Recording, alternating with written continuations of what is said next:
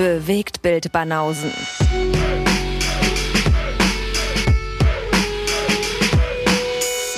Filme, Kino und Serien, bis ihr kotzt. Banausentag. Yes. Bewegtbild Banausen. Heute wieder zu dritt. Ja, machen wir eine schnieke Anmoderation hier für unseren Gast. Warum? Was war damit jetzt schon wieder nicht richtig? Doch, war gut, aber ich wollte, ich wollte nicht reinquatschen. Ich wollte mal gucken, wie du ihn präsentierst. Muss ja jetzt spektakulär eingeleitet werden. Muss das? Klar, bei dem, bei dem Typen, Nee, ist ja öfter hier, aber das ist jedes Mal spektakulär, das stimmt schon. siehst du? Ja, wie kündigen wir den an? Das habe ich ja dir gerade überlassen. Ich habe nur gesagt, dass wir zu dritt sind. Mal gucken. Trommelwirbel. Ja. Na, na, na? Hallo. Das ist die schlimmste Anmoderation seit 194 Episoden. Classic Dave. Ist das der Classic Day? Dankeschön. Dankeschön für diese schöne Einführung. Worum geht's? Worum geht's? Ist nur so. What the actual fuck? Ja. Was ist hier los? Ich bin hier zum Autokauf What is happening? Echt? Willst du mein Auto kaufen? von Guess. Mein Auto willst du kaufen? Nee, ich brauche mein Auto. Achso. Das ist außerdem eh dauernd Aber warum? irgendwie in der Reparatur. Hä? Hä? Mein Auto war genau zweimal in der Reparatur in den fünf Jahren, die ich hatte. Also das ist Ja, gut, aber das beides in den letzten drei Jahren. Oder zwei Jahren sogar. Beide mal ein Totalschaden. Ich erinnere mich da, das war mit deiner Poker-Action in Tschechien. Da musstest du davor mal in die Werkstatt und dann war es eigentlich mehr oder weniger im Anschluss gleich nochmal. Das äh, geht in sich. Hier guckt, das Gehirn rattert. Beide Voll, Gehirnhälften also. voll am heiß werden. Jetzt soll ich zugucken, wie sich die Rädchen im Hirn bewegen. Nee, ich erinnere Geil. mich auf jeden Fall, dass ich vor Tschechien das Auto so fit gemacht habe, dass ich da nochmal Ölwechsel gemacht habe und hier so äh, Antifrost und so. Im August die Nee, Sommerreifen du hattest da irgendwas mit einer Anzeige, wo du nicht wusstest, was los ist und dann hast du den checken lassen. Ach so, mit der Elektronik, ja, stimmt. Siehst du? Das musste gewartet werden, aber ansonsten, Ja, ist Also, auch egal. Gut. Funktioniert dein Tape Deck wieder im, im Auto. genau. Geil. Fett. Nee, da hätte ich mein Auto auch an die äh, Typen verkaufen können, die immer schön ihre, ihre kleinen Schilder da an, ans Fenster machen. Die so, nach hätte, Afrika verschiffen. Hätte ich schon 400 Mal verkaufen können. Ja. Hm. brauche ich keinen Classic Dave, der jetzt noch ankommt. Ah, ist gut. Steht nicht zum Verkauf. Na gut. Hättest du mich mal in der Corona-Phase gefragt. Hätte ich Ja. die für 20 Euro verkauft. Hast du dir eigentlich mal Da erzählt, wie du zu dem, zu dem Auto gekommen bist? Ich feiere die Story immer noch. Hä? Alter, was ist das jetzt für Also nicht Story? konkret zu dem Auto, aber ich meine, du musstest echt ja ein neues Auto kaufen und dann hattest du die glückliche Situation, dass du dieses Auto kaufen konntest. Das ist doch lustig, wie verwirrt Guess heute ist bei allem, was Ahnung, gesagt wird. Ey, Ich feier ich verstehe keine Ahnung. Also ich weiß so noch. Guess hatte mir die Story erzählt und hatte mir dann, hatte mich eine Minute später dann auch coolerweise zum Kino eingeladen. Weißt du alles nicht mehr, Alter. Ja, Digga, keine nicht. Ahnung, wovon du redest, Alter. Ich weiß nicht, Na, du hast doch einen dritten Platz bei irgendeinem Pokerturnier gemacht, wenn wir schon beim Pokern Ich habe schon Turnieren 20 Mal irgendein Pokerturnier. Ja, aber du hast doch so Geld viel belegt, Kohle da gewonnen, dass du dir problemlos dieses Auto kaufen Ja, eben, wie soll ich das tun? Das war ja mehrfach der Fall. Aber das Auto, was du jetzt hast, ging aus diesem Das kann sein, ja. Topf raus hervor. Das kann sein. Also anscheinend. Aber da kannst du auch einige Sachen oft sehen, die bei mir zu Hause stehen oder meine Frau. Alles gekauft durch irgendwelche Pokergewinne, die zwischendurch gekommen sind. Also Guess, insofern- Alter. also die stand irgendwo. Ja, korrekt. ja, dazu kann ich auch nichts mehr sagen. Das war, das war keine Ahnung. Aber apropos Frau, ich habe ja, ich habe ja von euch geträumt. Ich bin auch ganz aufgeregt. Ich habe kaum geschlafen, weil der Traum so auf, aufregend war. Hast du geträumt, du wärst in einer Vor Relationship jetzt- mit dem Bewegtbildbanausen? Apropos so Frau. gut wie. was? Ich habe ge geträumt, dass Guess heiratet und auch Schnieke mit einem weißen Hemd angesteppt kommt. Heute Ach. heiratet, ja. Ja und mega. richtig Schnieke aussieht, so wie man dann eigentlich sonst kaum Hätte kennt. mehr Sinn gemacht, dass du diese Einleitung vielleicht in dem Videoformat machst. Aber auch Ich schön. mach's ja bewusst. Das eine nicht. schließt ja das andere nicht aus. Und ich habe geträumt, dass Lee auf deiner Hochzeit auflegt. Die ganzen Abend Wu-Tang. Lee legt auf. Ja. Geil. Den ganzen Hallo. Abend Yes. Bisschen einseitiges Programm, wenn du mich fragst. Ach, Ach, aber für eine Hochzeit genau das Richtige. Ach so. Check out my gravel pit. Hm, so, so. Für die Hochzeitsnacht. Klar, Alter. Verstehe. ja, cool, dass ich wieder hier sein darf. Ich freue mich. Ja, wir freuen uns auch. Solange nicht irgendwelche Anspielungen macht auf irgendwas, woran ich mich nicht erinnern kann und was ich nicht nachvollziehen kann, ist alles fein. Du weißt aber schon, dass wir befreundet sind. Ja, Gut. ich erinnere mich. Dunkel. Erinnerst du dich auch an die Arschbomben? Wobei, das klingt jetzt irgendwie Podcast auch ein bisschen komisch, wa? Arschbomben. Wir haben die wir Arsch- uns gegenseitig verpasst haben, jetzt weißt du noch? Wir haben Arsch, ja, wir haben Arschbomben-Battle immer gemacht. Und zwar egal wo. Also nicht nur, nicht nur im Schwimmbad oder so, sondern wirklich, wir haben uns mit Arschbomben attackiert. Im Kino irgendwo, scheißegal, wenn Ah. einer nicht guckt, im Supermarkt an der Kasse.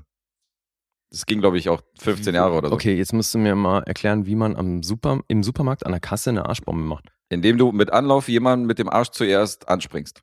Das ist eine Arschbombe. Mit voller Wucht, dass derjenige irgendwohin weggeslammt wird. dass der in die Aha. Gemüse, dass er in das Gemüseregal knallt.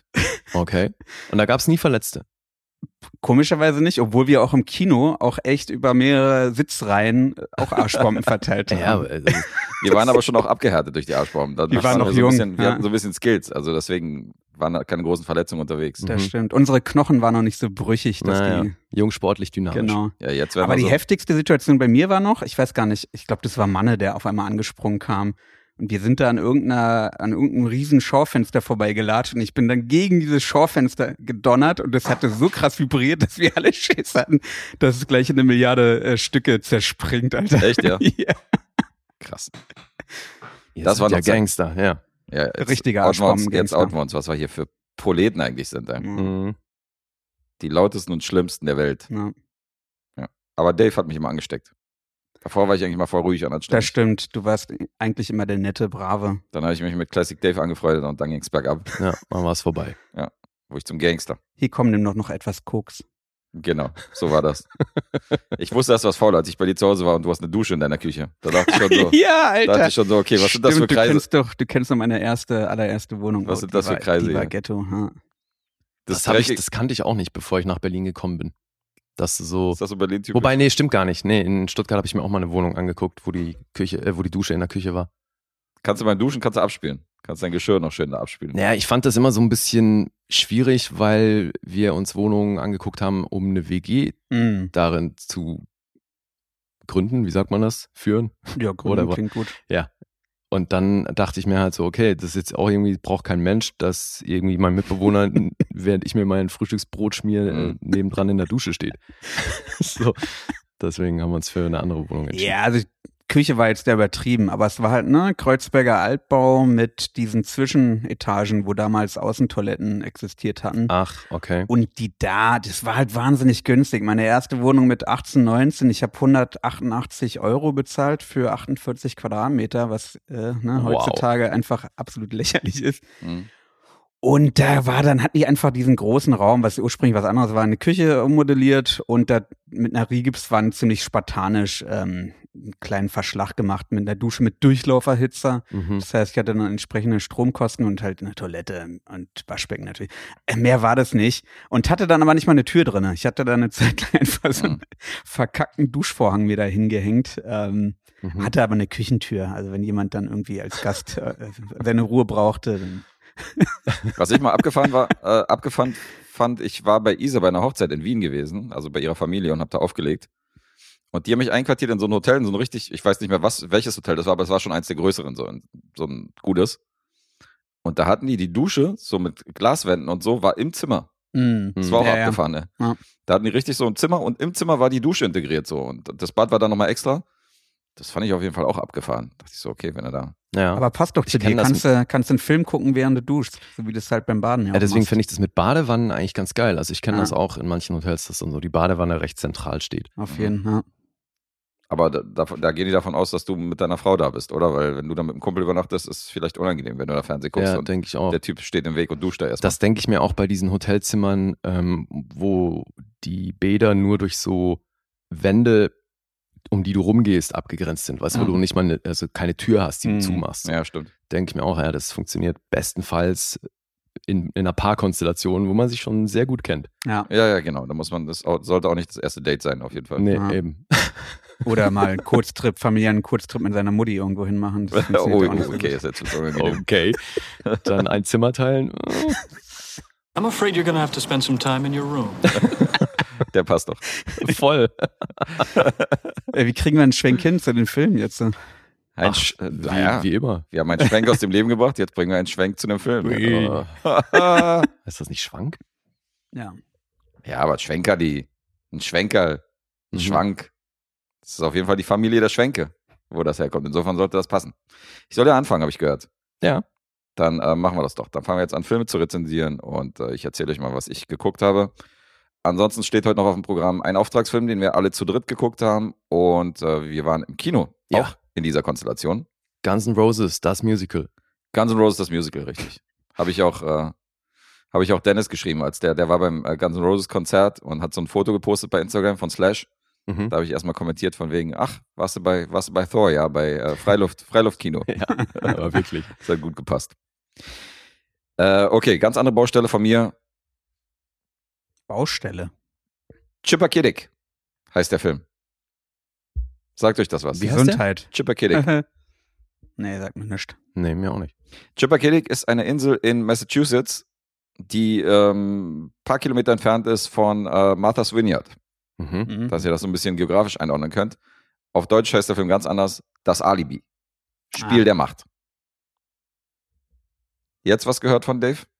Ja, Ich es klingelt. Ich habe den, glaube ich, gesehen, aber irgendwie so richtig mit wem und worum, weiß ich nicht mehr. Na, ihr dürftet ein paar von den Leuten kennen, die Ben hier involviert Affleck, war sind. das Ben Affleck? Nee, ne? Von Nee, wann ist der? War nicht Ben Affleck. Er ist von 2017, ist noch relativ, Mhm. relativ aktuell und John Curran hat ihn inszeniert. Das ist der Regisseur, der unter anderem auch Stone gemacht hat. Der Knastfilm mit Ja. De Niro und Edward Norton. Mhm. Ähm, aber ein recht guter, also zumindest von den Bewertungen her, recht gut bewerteter Film ist äh, Der bunte Schleier. The Painted Wheel. Mhm. mit äh, Naomi Watts und Edward Norton, glaube ich, spielen da die Hauptrollen. Mhm. Das ist wahrscheinlich sein renommiertester Film. Drehbuchautor Taylor Allen. Der hat nicht viel gemacht. Der war so Additional äh, Editor bei Edge of Tomorrow und so anderen Filmen. Aber unter anderem war der Animated Editor bei 124 Episoden von den Simpsons. Krass. Also eine ganz andere Baustelle. Mhm. Und der hat tatsächlich von diesem Film hier, was komplett andere Tonalität hat, ist sein einziges Drehbuch neben dem Kurzfilm, den er noch geschrieben hat. Das sind seine einzigen beiden Credits, die überhaupt auftauchen. Mhm. Der zweite Drehbuchautor, da kannst du denken, okay, dann haben sie sich einen reingeholt, der viele Drehbücher geschrieben hat, auch nicht. Andrew Logan ist der zweite. Der hat nur so ein paar Filme produziert. Unter anderem The Jones Family Will Make a Way. Das ist eine Doku, die hat 9,0 bei IMDb. Mega krass bewertet. Mhm. Das ist auf jeden Fall so sein, sein äh, Film, den ich gefunden habe in seiner Filmografie, der am besten bewertet ist. Ansonsten hat er auch nicht allzu viel gemacht. Und ähm, die haben diesen Film geschrieben, beziehungsweise John Curran inszeniert. Und ähm, es geht ins Jahr 1969, da spielt der Film. Und da wird erstmal gezeigt, wie die Kennedys so ausgelöscht worden sind. Dass JFK, John Fitzgerald Kennedy, erstmal mit dem Kopfschuss eliminiert worden ist. Der zweite Kennedy, Bobby, äh, ist ja in dem Hotel auch einem Attentat zum Opfer gefallen. Mhm. Und dann, dann gibt es noch einen dritten Kennedy, das ist Teddy Kennedy. Und der ist natürlich die große Hoffnung der Nation, weil der ist Senator und der soll auf jeden Fall in die nächste Präsidentenwahl gehen. Und alle sind schon heiß darauf, weil die Kennedy-Familie ist schon krass gebeutelt. Und ähm, das amerikanische Volk ist natürlich immer noch auf deren Seite und die Sympathien Mhm. sind natürlich immer noch auf deren Seite. Aber Teddy war so ein bisschen der, der Dritte von denen, weißt du, der Dritte im Bunde, ein bisschen unauffällig, ein bisschen fuck up, auch nie so richtig ernst genommen vom Vater. Und um den geht's hier. Der wird gespielt von Jason Clark. Hm. Jason Clark spielt Teddy Kennedy und ähm, ja, der soll der neue Senator werden. Und dann gibt es eine Feier zum anstehenden Wahlkampf in einer Hütte auf Martha's Vineyard, nämlich im besagten Ort Chappaquiddick. Dabei ist auch sein bester Kumpel Joseph, interessanterweise gespielt von Ed Helms. Das ist, glaube ich, eins der wenigen Male, wo ich ihn in einer Ärztenrolle gesehen habe und nicht irgendwie in einer Comedy. Der spielt den besten Kumpel von ähm, Teddy Kennedy. Mhm. Und dann ist da noch eine junge Wahlkämpferin von seinem Bruder John F. Kennedy, Mary Jo. Und es wird schnell klar, während dieser Feierlichkeit und während die so ein bisschen trinken und feiern und tanzen und während die sich so ein, zwei Sätze an den Kopf werfen, da lief was zwischen den beiden. Und Teddy Kennedy ist verheiratet, was die Sache ein bisschen prekär macht. Scheint ja in der Familie zu liegen. Scheint in der Familie zu liegen, ja, alles so eine Hallodries. Und offensichtlich lief da was. Und die beiden lösen sich dann von der Party und ähm, wollen dann so ein bisschen rausfahren an den See. Mhm. Haben aber gesoffen und dann sehen die da irgendwie einen Sheriff am Straßenrand stehen und sind dann ein bisschen. Hast du ihn gesehen? Ja. Ah, du hast ihn gesehen, okay. Und dann sind die so ein bisschen aufgebracht und er will natürlich nicht irgendwie betrunken erwischt werden mit einem Mädchen in einem Auto, die nicht seine Frau ist, fährt dann los, fährt allerdings in die andere Richtung und kommen dann an die Brücke, wo die Fähre normalerweise anlegt. Es ist aber dunkel, die sind ein bisschen betrunken. Er fährt über, diese, über diesen Rand von dieser Brücke rüber, über dieses Geländer und das Auto fällt ins Wasser in den See. Mhm. Das Auto sinkt zu Boden. Alles ein bisschen panisch, Hektik. Er rettet sich irgendwie an Land, findet sie aber nicht mehr. Taucht kurz unter, findet sie nicht. Und in seinem Suff läuft er dann einfach zurück zu der Hütte. Ist ja so ein bisschen Succession. So ein bisschen, ja, genau. Und dann erzählt er das seinen Freunden und das Auto ist im See, sie kommen zurück, finden sie halt auch nicht und können halt nicht sehen, es ist dunkel. Das Mädel übrigens, Mary Jo, auch äh, eine Person, die man kennen dürfte, die wird gespielt von Kate Mara. Mhm. Kurze Rolle, weil nach zehn Minuten sehen wir sie nur noch als Wasserleiche. Das ist so ihr Auftritt in dem Film. Und das Prekäre an der Geschichte ist, die rufen erst am nächsten Morgen die Polizei. Mhm. Und die Polizei kann natürlich feststellen, dass sie schon eine ganze Weile hier unter Wasser ist und die stellen auch fest, dass die eigentlich noch Luft gehabt hat, weil die, weil die noch geatmet hat und eigentlich mehr erstickt ist in diesem Auto als ertrunken. Und dann wird die Sache prekär. Weil jetzt geht's darum, Echt, die ist erstickt und nicht ertrunken. ja, weil die oben noch, also man hat in so einer Rückblende gesehen, dass die oben halt noch nach ihm geschrien hat und Luft gekriegt hat, aber die ist halt nicht mehr rausgekommen und so. Das ist hart. Und ähm, also das Auto hatte oben noch Luft praktisch, wo sie noch atmen konnte. Die ist halt in dem Auto erstickt, anstatt irgendwie, also sie hat mehr, sie hat kaum Wasser in der Lunge gehabt. Das heißt, das Auto ging gar nicht komplett unter. Das Auto liegt auf dem Dach. Hat anscheinend halt eine Luftblase und Genau. dann war der Mhm. Sauerstoff irgendwann alle. ne? Genau. Das Auto liegt praktisch umgedreht auf dem Dach. Du siehst oben, Das, das, muss noch, ja dann wasserdicht gewesen sein, komplett, wenn da noch Luft war in dem Auto. naja, es ist schon unten, ist schon halt Wasser. eine Stelle dann. Nur halt oben ist halt, oben ist Ah. halt irgendwie eine, eine Spalte, wo sie halt atmen konnte. Okay. Das wurde auch nicht genau gezeigt. Es wurde halt nur in der Autopsie kam halt raus, dass da, dass sie mehr erstickt ist als ertrunken. Mhm. Und man hatte mehrere Probleme. Also unter anderem, weil die Cops erst am nächsten Morgen gerufen worden sind, weil das alles ein bisschen unklar ist, weil auch nicht ganz unklar ist, wer da gefahren ist, weil einmal, ähm, die sind sich nicht einig, ob die sagen sollen, dass sie gefahren ist. Dann Mhm. hat er wiederum die Geschichte umgedreht, hat gesagt, er ist gefahren. Also die haben sich so ein bisschen in so, in so zwiespältige Aussagen verstrickt. Clever. Und jetzt geht's darum, dass äh, die Presse natürlich Druck macht, dass die wissen wollen, was da passiert ist. Mhm. Und auf der anderen Seite wird der Stab von seinem Vater, gespielt von Bruce Dern übrigens, Mhm. schon ein ziemliches Vegetable, weil er sitzt im Rollstuhl und das Reden fällt ihm sehr, sehr schwer, aber der mobilisiert hat so ein paar Leute, unter anderem auch, ist auch Clancy Brown in seiner Truppe von diesen Leuten, die da irgendwie, ähm, die da irgendwie alles wieder gerade rücken sollen. Und die versuchen, die Wogen zu glätten. Aber Teddy macht ihn in den darauffolgenden Tagen auch das Leben immer, immer wieder schwer, indem er irgendwelche Ideen und Einfälle hat, die aber nicht cool sind. Unter anderem verpasst er sich eine Halskrause. Damit er so ein bisschen dieses Mitleid erregt, damit so aussieht, als wenn er auch von diesem Unfall lediert ist. Und das Problem ist aber, dass er den Tag vorher schon ohne Halskrause von Mhm. zwei, drei Leuten gesehen worden ist, von den Polizisten und so.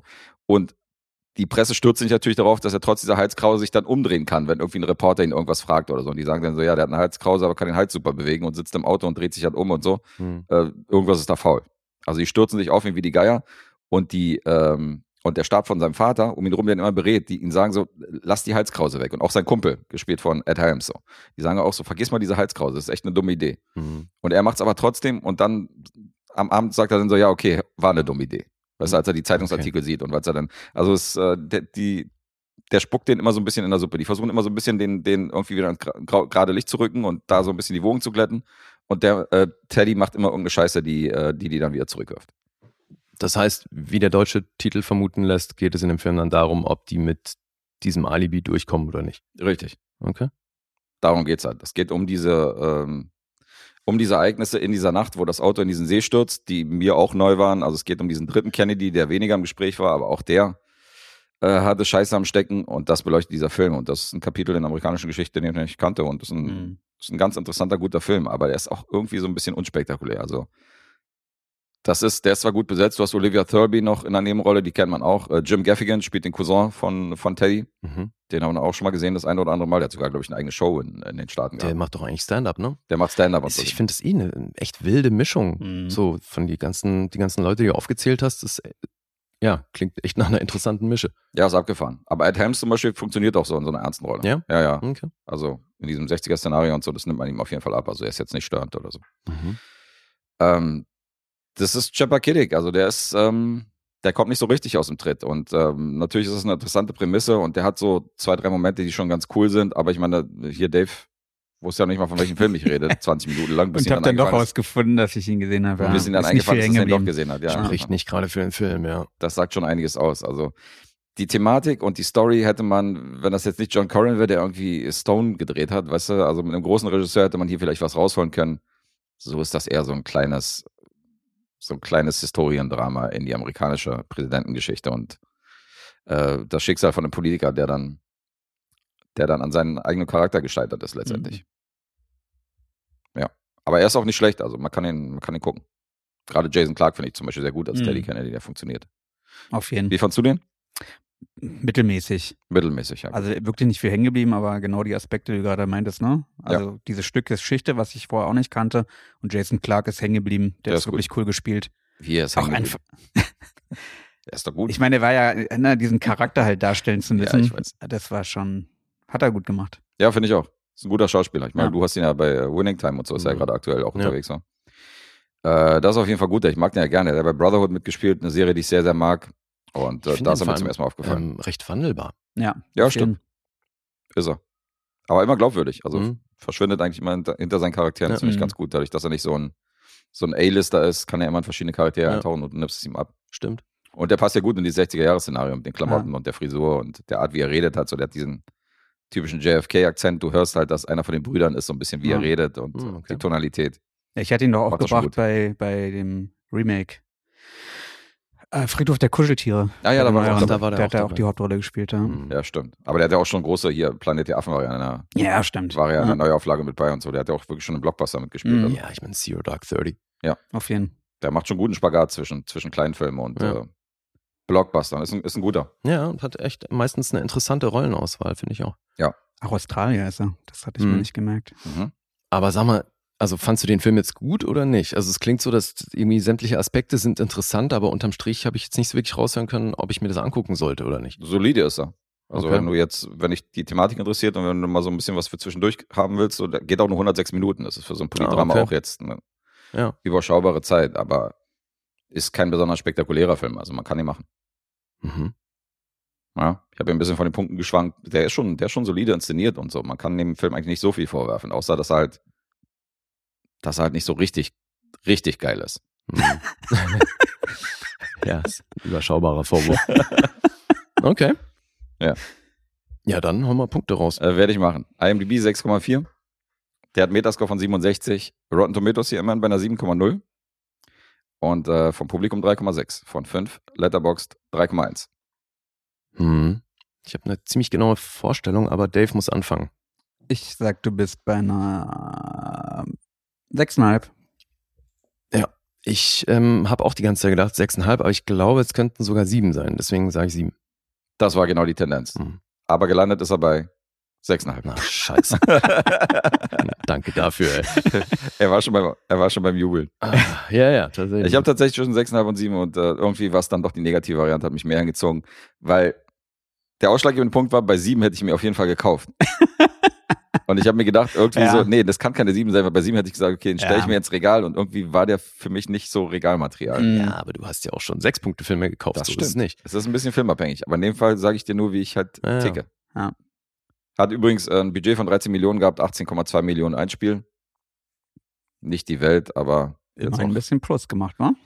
ja, eine große Werbemaschine wird da nicht hinter, Mhm. hinterstehen, aber jetzt äh, so ein riesen, riesen Geschäft für Studio war es jetzt nicht. Mhm. Chappakidik, das Alibi, Spiel der Macht.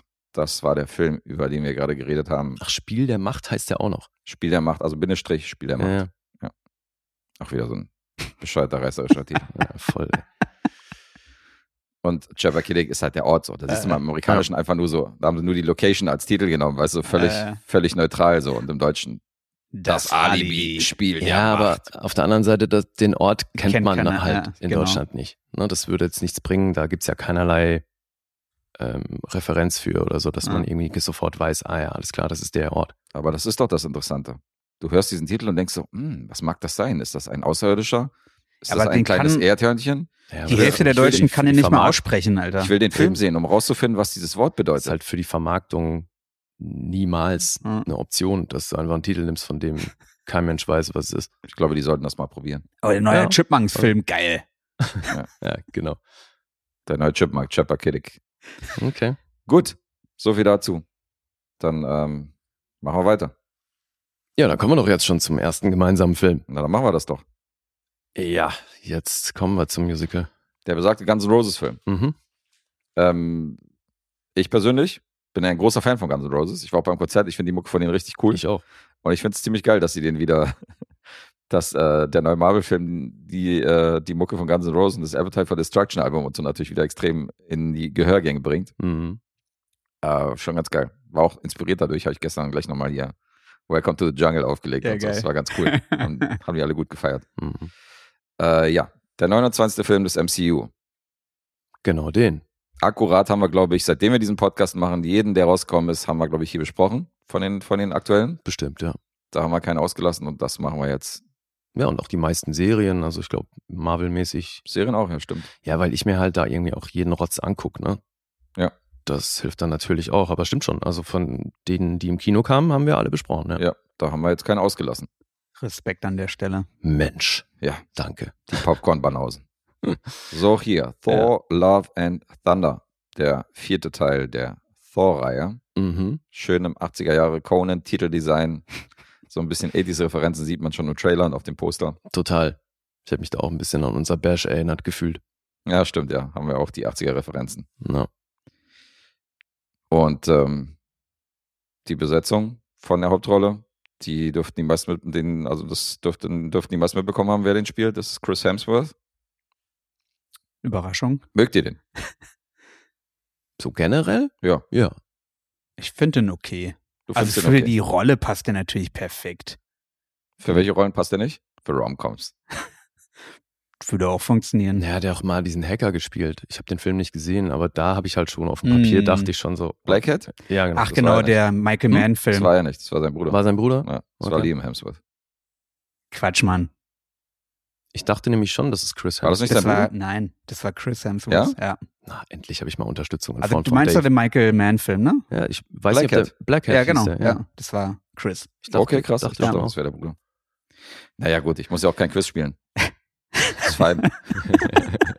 Dave ist vorbereitet. Äh, ich habe richtig gelernt. Du. Ja, jedenfalls dachte ich halt, als es hieß, er spielt einen Hacker, dachte ich so, okay. Ja, Also, das war.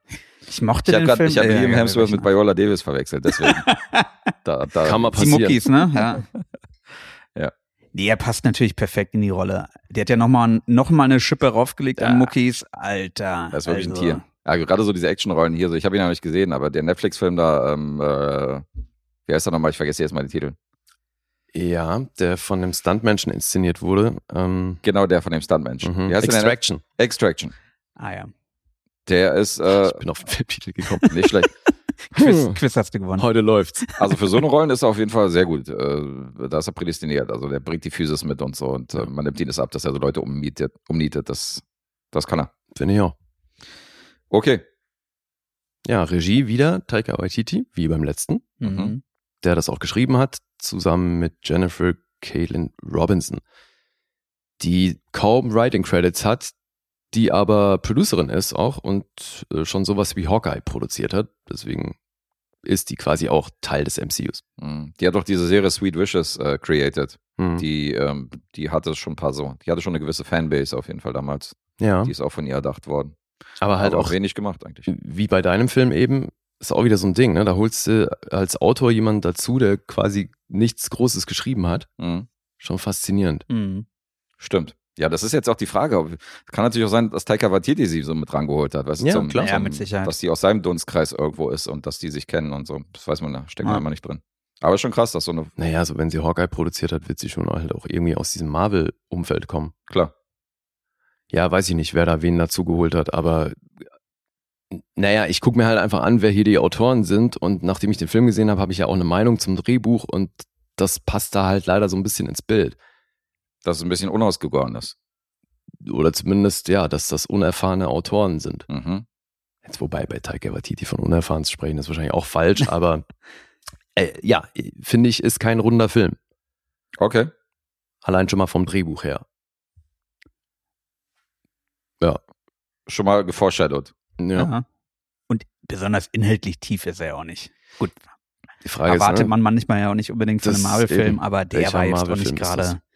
Ich muss ja sagen, ich bin ja, habe ich ja schon ein paar Mal erwähnt, ich bin ja ein Riesenfan von dem dritten Thor-Teil. Ich auch. Ja, Von ich habe hab gesehen, du hast neun Punkte, glaube ich, gegeben, ne? Irgendwie so. Den fand ich richtig gut. Und Taika Mhm. Waititi war bei mir damals schon so Hit and Miss. Ich mochte ja Jojo Rabbit, ich mochte den Den dritten. Thor-Teil. ja. Aber wiederum What We Do in the Shadows konnte ich nicht viel mit anfangen. Mhm. Und ähm, was war denn noch da, den ich, den ich überhaupt nicht.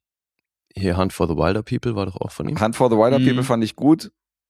Und dann hat er aber auch immer wieder so Sachen gemacht, also links und rechts, ein paar fand ich gut, ein paar fand ich nicht gut. Hm. Und immer so ein bisschen Hit and Miss. Und Mhm. hier ist es krass, weil den dritten mochte ich sehr und vierte ist wieder von ihm. Und da hat er mich nicht so gekriegt wie den, wie den letzten Teil. Also ich hatte viel Hoffnung, weil er den wieder inszeniert. Ich habe den deswegen aber auch immer an dem gemessen. Der musste sich Klar. schon während ich den geguckt habe, permanent mit dem, dem Vergleich zum dritten stellen. Ja, ja, auf jeden Fall. Und der dritte hat da super Referenzen gebracht, so an diese alten Filme um Flash Gordon rum und Krieg Mhm. der Eispiraten, Mhm. ohne das aber so aufdringlich zu, zu Das stimmt. Ja. rezensieren, Das ist äh, zu halt. rezensieren, zu referieren, sondern halt, das war halt cool. Das war halt so ein, das hatte ich dran erinnert, das hatte nicht viel, aber es war trotzdem irgendwie eigenständig. Fand ich super. Und hier, für mich wirkt hier vieles forciert. Ja. Ja, sollen wir erstmal noch erzählen, wer hier in der Besetzung noch auftaucht, weil das sind ja schon ein paar neue Da brauchen Leute. wir jetzt eine Stunde für, glaube ich. Ne? Naja, geht so. ja, ich glaube, so die großen äh, Rückkehrer sind hier auf jeden Fall Natalie Portman Mhm. Mhm. und der Antagonist wird von Christian Bale gespielt. Das ist natürlich, Richtig geil. das ist natürlich ein Hochkaräter. Den als Antagonisten gleich in der Anfangsszene zu etablieren, fand ich schon mal, fand ich schon mal einen geilen Einstieg. Ja. Also Christian Bale in so einem MCU-Film zu sehen. Ich meine, überredet wurde er wohl von seinen Kindern, weil Mhm. er wollte nach Batman eigentlich gar keine Comic-Verfilmung mehr machen. Ja. Und der ist ja sowieso selten in diesen Popcorn-Filmen unterwegs. Und den als Antagonist, das ist schon mal, das schon Das mal war Plus. schon ein. Highlight. Ja. Das war ein Highlight, ja. Als Gore. Ja, wen haben wir noch? Mm, Neu dazugekommen würde ich Russell Crowe noch erwähnen. Mhm. Als Zeus. Ja. Und ansonsten, ja, halt so ganz viele kleine Auftritte. Ne? Also ich fand das ganz, ganz nett, dass dann Melissa McCarthy und Ben Falcone kurz in Erscheinung treten. Mit Damon natürlich. Matt Damon mal wieder Ja. als äh, Loki oder als Schauspieler, der Loki spielt. Genau, was So. hatte ich gelesen? Fünf Oscar-Gewinner haben mitgemacht im, im Cast. Ja. Ja, ist krass. Zwei Nominierte, ja. Ja, und dann sind natürlich die Guardians of the Galaxy komplett mit bei, um Dave Bautista und Chris Pratt und Co. Hm. Die haben auch nochmal, ähm, die dürfen da auch nochmal mitmischen. Für Ja, eine aber gewisse Sequenz am Anfang ist auch überschaubar. genau, eben auch eher ein kleiner Auftritt. Mhm. Die sieht man auch. Ja, Aber trotzdem nett, dass es diese Cameos. finde ich auch. Immer cool, gab. auf jeden Fall. Beim Auf jeden dritten war ja Hulk sehr stark involviert, hier Mhm. die Guardians. Stimmt, ja. Gut, wollen wir mal in die Handlung rein. Mhm. Wer will das erzählen? Na, macht ihr habt Ich wollte, ich wollte, haltet die. Qualität, die, die hier Marvel-Qualität, die kann ich einfach nicht bringen bei euch. Du meinst, weil wir gesponsert sind von Marvel, müssen wir hier Ja, den genau. Standard erfüllen. Die Qualität. Also, ich kann mal versuchen, das zusammenzufassen. Thor ist im Ruhestand und dann gibt's eben die Eröffnungssequenz, wo Gore etabliert wird. Oder beziehungsweise die Entstehung von Gore. Wir sehen die Figur von Christian Bale hier in so einer sehr wüstenähnlichen Gegend. Es ist alles ausgetrocknet und er passt auf seine Tochter auf und das sieht alles extrem beschissen aus. Dementsprechend stirbt die Tochter dann auch, weil es gibt eben nichts mehr zu trinken, nichts zu essen, ist alles ausgetrocknet. Mhm. Und dann will er sich auch schon seinem Schicksal hingeben und dann kommt er aber in den Besitz einer Waffe. Äh, wie heißt das Ding? Hat die nicht auch irgendeinen Namen? Das Schwert meinst du? Ja. Ja, ja, das hat einen Namen. Ja, wie auch immer. Das Nennen wir halt es einfach Schwert. Schwert. Schwert, ja. Oder Tim. Nennen wir Genau. das Schwert einfach Tim. Und dieses Schwert ist aber auch schon seit äh, es das Universum gibt im Umlauf, weil mit dem Teil kann man Götter schlachten. Deswegen ist Gore dann auch der Götterschlechter. Ah, Schön übersetzt, ey. Ja, aber so wird er halt zum Antagonisten, weil er eigentlich schon kurz davor ist zu sterben, dann durch dieses Schwert eben ähm, sowas wie ferngesteuert wird, weil das ist ja jetzt auch nicht wirklich, geht ja nicht wirklich über seine Motivation Ja. Mhm. das Ding, aber er, da wird halt so eine Art Vater Morgana erzählt. Er ist plötzlich in dieser Wüste in so einem was Mhm. Dschungelähnlichem. Dort erscheint ihm ein Gott. Und nachdem er sich von diesem Gott sehr verarscht fühlt und eben das Schwert in dem Moment auftaucht, bringt er den Gott um und dann macht er sich äh, drauf und dran, sämtliche Götter umzubringen. Ich fand es ja sehr amüsant, als dann der Gott im Hintergrund verblutet ist, aber eben kein rotes Blut hat, sondern Das ist so Gold. Gold, Gold da man rausspritzt. sieht halt im Hintergrund glitzern. Ja. Ja, Ja, das sind halt Götter, ja, die bluten Glitter. ja, sind da schon ein paar nette Details. Ja, auf jeden. Fall, äh, weil natürlich Thor ja auch ein Gott ist, ist der jetzt bedroht von Gore. Hm. Warum heißt der eigentlich Gore, wenn der andere Thor heißt? Ich finde, das ist irgendwie, ähm, Naja, der hieß halt im Comic schon Gore. Ja, ja, schon klar. Kannst ihn nicht einfach Emil nennen. von Hardcore. Ach so. So. oh Gott. Ja, und dann ähm, taucht eben Jane Foster auch noch auf. Wir erfahren am Anfang, dass die sich gerade einer Chemotherapie unterzieht, weil sie Krebs hat im Endstadium. Und eigentlich sieht auch bei ihr alles danach aus, dass die stirbt. Und dann liest sie von den heilenden Kräften von Mjölnir, begibt sich darauf hin. Ähm, wo fährt die hin? Nein, dieses New Asgard. Ne? Genau. Mhm. Ja, fährt dahin, sieht da die Bruchstücke von Mjölnir und während sie die beobachtet, fangen die schon an zu zittern und sie sich zu bewegen. Das ist der Torhammer für alle, Ach so, die nicht ja, so genau. Bescheid wissen. Dann gibt's einen Zeitsprung und plötzlich ist Jane Foster the Mighty Thor. Ja. Close line in Motherfuckers like Steven Seagal. da geht sie ab, Alter. Das muss man dann halt kaufen. Also die, die Heilkräfte von Mjölnir führen dann eben dazu, dass sie jetzt, äh, während sie Thor ist, ist sie quasi geheilt.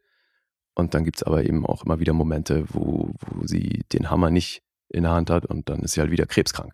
Und es wird natürlich damit ein bisschen gespielt, dass, dass äh, Mjölnir natürlich der Ex, die Ex-Waffe ist von, von unserem Helden Mhm. Thor und dass er die dann so anguckt, als wäre es irgendwie eine Person und äh, Ja, ja, das seine, Verhältnis. seine aktuelle Waffe natürlich dann hier ei- Eifersüchtig eifersüchtig ist. genau, so ja. Geschichten. So, das halt wie eine, auch für den wie eine Beziehung erzählt. So, das Ja. ist ganz nett. Aber finde ich auch dann noch relativ schnell ein Ja. bisschen ausgelutscht. Ne? Mhm. Ja, hier gibt es sowieso so ein paar Sachen, die, die mir nicht gefallen haben, aber da kommen wir ja später noch zu. Äh, in der Handlung ist dann so, dass die beiden dann, äh, da kommen natürlich noch ein paar andere Leute dazu. Ne? Wie, wie heißt die Figur von Taika Waititi hier, der Steintyp? Ähm, irgendwas mit KR, wie heißt der denn nochmal? Ja, weiß ich auch nicht mehr. Krull. Jedenfalls hat äh, Thor dann eben auch eine Truppe. Kork. Kork. Ach, Kork. Kork, okay.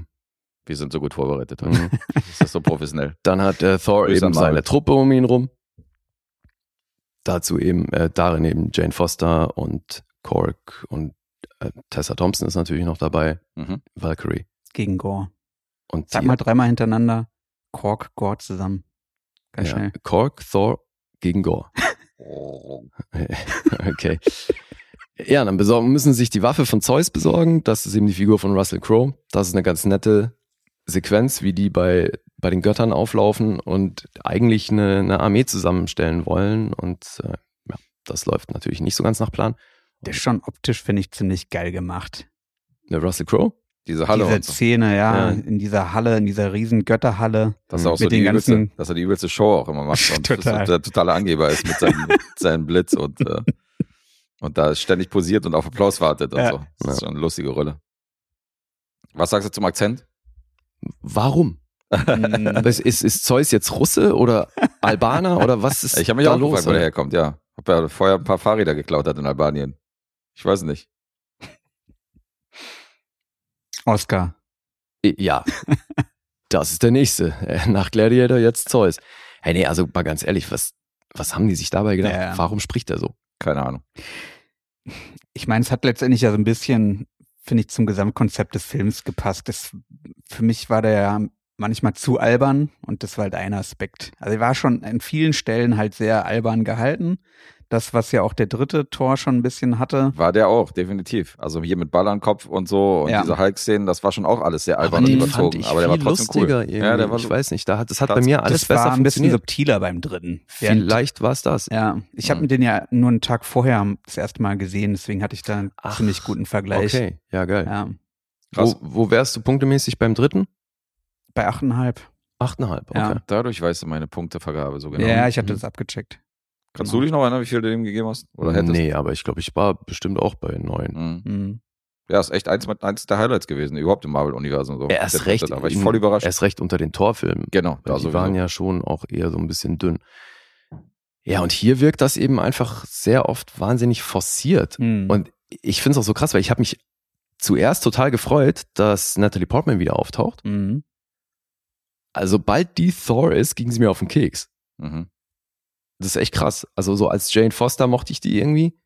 Ist klar, ich bin jetzt froh, dass die da nicht so eine Krebsstory draus gemacht haben, ne? weil das Mhm. hätte natürlich wäre fehlplatziert. Aber Aber war sie ja schon ein bisschen. Also es ist gerade im Verlauf des Films ist es ja schon so ein bisschen Krebsdrama mit drin gewesen. ja, also Drama, ne?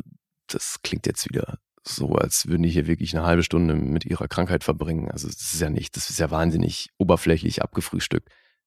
Ja, Ja, Ich will es war halt irgendwie so eine Gratwanderung, die für mich extrem schwierig war, mit diesem dieses ernste Thema einzubinden. Und dann hast du aber diesen albernen Film an Mhm. vielen Stellen. Genau. Das hatte für mich dann nur schwer zusammengepasst. mhm. Das ist es bei mir, glaube ich, auch. Dieses Hin und Her, was irgendwie nicht aufgeht. Mhm. Weil dadurch fand ich auch Christian Bale in seiner Rolle irgendwie wahnsinnig, es war mir alles so egal. Ja. Ja, nee. Also da sah ich wieder, also das war für mich eins der Highlights, weil ich, weil ich finde, dass der schon schauspielerisch auch Akzente gesetzt hat und dass er ein cooler Bösewicht ist, der halt von einem Charakterschauspieler dargestellt worden Ja, aber ist. es war für so ein mich- bisschen Potenzial verfeuert, fand ich. Weiß ich nicht. Naja, weil ich meine, was willst du bei sowas schauspielerisch auch groß rausholen? Jetzt hat der natürlich den Vorteil, dass er einer der Marvel-Bösewichte ist, wo du auch wirklich ein Gesicht erkennst. Das ist ja nun wirklich nicht oft der Fall, Mhm. dass man auch den Schauspieler dahinter noch gut, gut erkennt und sieht, was der spielt und so. Ich finde trotzdem, ich bin weit entfernt davon, dass ich den einen coolen Bösewicht finde. Mhm. Und klar hat der das schauspielerisch äh, ganz gut gemacht, aber auch da wieder, das wirkte für mich so so deplatziert, weil er da zwischendurch hast du echt das Gefühl gehabt, jetzt macht er einen auf Shakespeare und dann bist du aber wieder irgendwie in so einer sehr platten Comedy unterwegs. Das hat für mich irgendwie nicht auf ein Blatt gepasst. So, das hat, der irgendwie war der in einem anderen Film unterwegs. Okay. Vielleicht haben sie es ja zuerst mit ihm abgedreht. Und Ja, würde mich nicht wundern, Ja. wirklich. Also keine Ahnung, aber also ich mochte, ich mochte ihn. Für mich war er auch eins der Highlights in dem Film. Also für mich Hat hat er halt gut auch gemacht. diesen Comic-Feel gehabt, indem Ja. er so halt diese, diese Lockerheit hat. Er ja, ich finde, der ist ja null irgendwie lustig gewesen in der Szene, sondern der ist ja wirklich komplett konträr, hat diesen Bösewicht gespielt, so und zwar mit dieser dramatischen Tragik, die, die, die ihm halt so dran hängt. Und wo er dieses Schwert zum Beispiel so reinrammt in den Boden und du siehst diese Schatten, die sich dann so vergrößern, weißt du, seine Armee, die praktisch hinter ihm steht. Also es waren schon, das waren schon Momente, die ich gut fand. Das waren so mhm. paar meiner Highlights. Und dann kamen halt wieder irgendwie diese bunten Phasen um Thor, um äh, Natalie Portman, Mighty Thor und Co. Und da war halt Hit and Miss mit den Witzen. Da waren ein paar lustig, paar nicht. Mhm. Aber er hat zumindest sein Ding so, gerade dieses Shakespeare hat er ja straight durchgezogen. Und ähm, das hatte ich von irgendjemandem, sondern halt von Christian Bale. Und das war für mich schon, fand ich schon gut. Fand ich nicht verbraten, sondern ich fand, das hat den Film aufgewertet. Ja, ich kann mir ja vorstellen, wenn da jetzt nicht Christian Bale stehen würde, sondern irgendein Name, den du nicht kennst, Hm? hättest du das wahrscheinlich deplatziert gefunden. Weiß Also, ich nicht. Ja, ich weiß nicht, ist schwierig. Es war für mich irgendwie halt, das, das hat sich gegenseitig so ein bisschen. Ja, Den Wind aus den genauso, Segeln genommen. aber trotzdem hatte ich halt Freude daran, Christian Bale in dieser Rolle. Ich auch, aber ich guck Rolle den eh gerne zu. Ja. So, das äh, logisch, ist halt ein guter Schauspieler. Mhm. Aber wenn er jetzt von der Tonalität auch so ein bisschen so dieser lustige Antagonist wäre, das hätte auch nicht gepasst. Ich schieb das ja auch nicht auf die Performances, sondern auf Das die. Inszenierung. Mhm. Nee, ist halt eine Inszenierungsfrage, ne? Ja. Wo, wo setzt du welche Akzente, welche Figur ist wofür zuständig? ja. Und das war für mich auch, also ich, die Handlung ist für mich halt auch so, so wenig nachvollziehbar. Und ich meine, ich spreche jetzt trotzdem i- im, in so einem Marvel-Kontext, wo, wo es ja zum Mhm. Teil super abstrus wird. Aber die, die Bedrohung war für mich halt auch nicht so wirklich nachvollziehbar, weil du hast, hast da so einen Hansel mit seinem Schwert. Alter, wenn du siehst, wie bei Endgame oder Infinity War und so, wie Thor einfach, wie der Leute platt gemacht hat, Mhm. da dachte ich mir permanent, warum macht er dann nicht einen Move Mhm. aus Endgame oder Infinity War und der Typ wäre sowas von History. Aber ja, klar, wir brauchen hier den Antagonist. Mir hat sich halt seine Macht überhaupt nicht erzählt. Das war ja So, mehr das? Schwert. Genau, dass halt, Ja. dass der durch das Schwert so wurde und dieses Schwert hat halt die krasse Macht, aber dann gehen da zwei Thors auf ihn los und kriegen den nicht irgendwie unter Kontrolle. Das hat sich mir nicht erzählt. Mhm. Ja. Wenn man es genau nimmt, er hatte ja die Macht dann einfach zu verschwinden. Ne? Sobald er Mhm. dann ja doch kurz bevor war, vielleicht zerstört zu werden, konnte er eben schnell abdampfen Ja. und schon waren die machtlos. Die beiden Thors. Voll Mortal Kombat. Ja, aber es gibt genau. ja- ja. Sub-Zero. Stimmt. Sub-Zero. Aber es gab ja dann auch so Momente, wo er ihn irgendwie mit dem Schwert so gegen so ein Auto pinnt. Mhm. Und ich dachte mir nur so, Alter, der hält jetzt gerade Thor unter Kontrolle oder was mit dem Move. Mhm. So, Bei Thanos war ja auch noch so das Größenverhältnis irgendwie Mhm. so, dass ich dachte, alles klar, jetzt nachvollziehbar, dass der sich so ein bisschen anstrengen muss. Aber halt, also mit der Statur hier von, von Christian Bale auch so, also mir hat sich halt diese Macht von diesem Schwert auch nicht wirklich erzählt. Aber drauf geschissen, ähm, ich habe ja trotzdem versucht, mich drauf einzulassen, nur ich hatte hier wirklich Probleme, weil das eben so ein bisschen in der Tonalität alles irgendwie miteinander, da ist so viel verschwommen. Mhm. Echt kein rundes Ding. Mhm.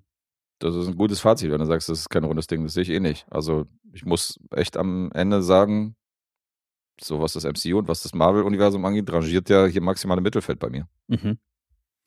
Bei mir ist er tatsächlich, glaube ich, bei den schlechtesten mit Ah, ja. bei. So krass gleich, okay. Ich konnte dem durch die Optik halt einiges abgewinnen. Der hat schon ein paar epische Momente. Also mich so- hat der Soundtrack die Nummer dermaßen aufgewertet, wo Ja, ich mir hinterher dachte, so, ohne Guns N' Roses Ja. wäre das, wäre ich wahrscheinlich bei der Hälfte der Punkte. Ja, Ja, hatte gut die zum ganzen Thema Roses, gepasst, das, das, aber Der hatte ein paar epische Momente, dass Ja. diese ganzen Roses-Songs einsetzen und so. Das waren, das waren schon geile Szenen, fand ja, ich auch so ein paar Geschichten zwischendurch, als sie dann auf diesem einen kleinen Planeten oder was es war waren und dann war auf einmal das Bild halt schon schwarz-weiß Mhm. gehalten. Ja. Das fand ich dann halt cool, so Ja. ein paar innovative Geschichten. Mhm. Ähm, Nee, Aber der hatte schon, schon. der hatte schon ein paar coole Momente. ja.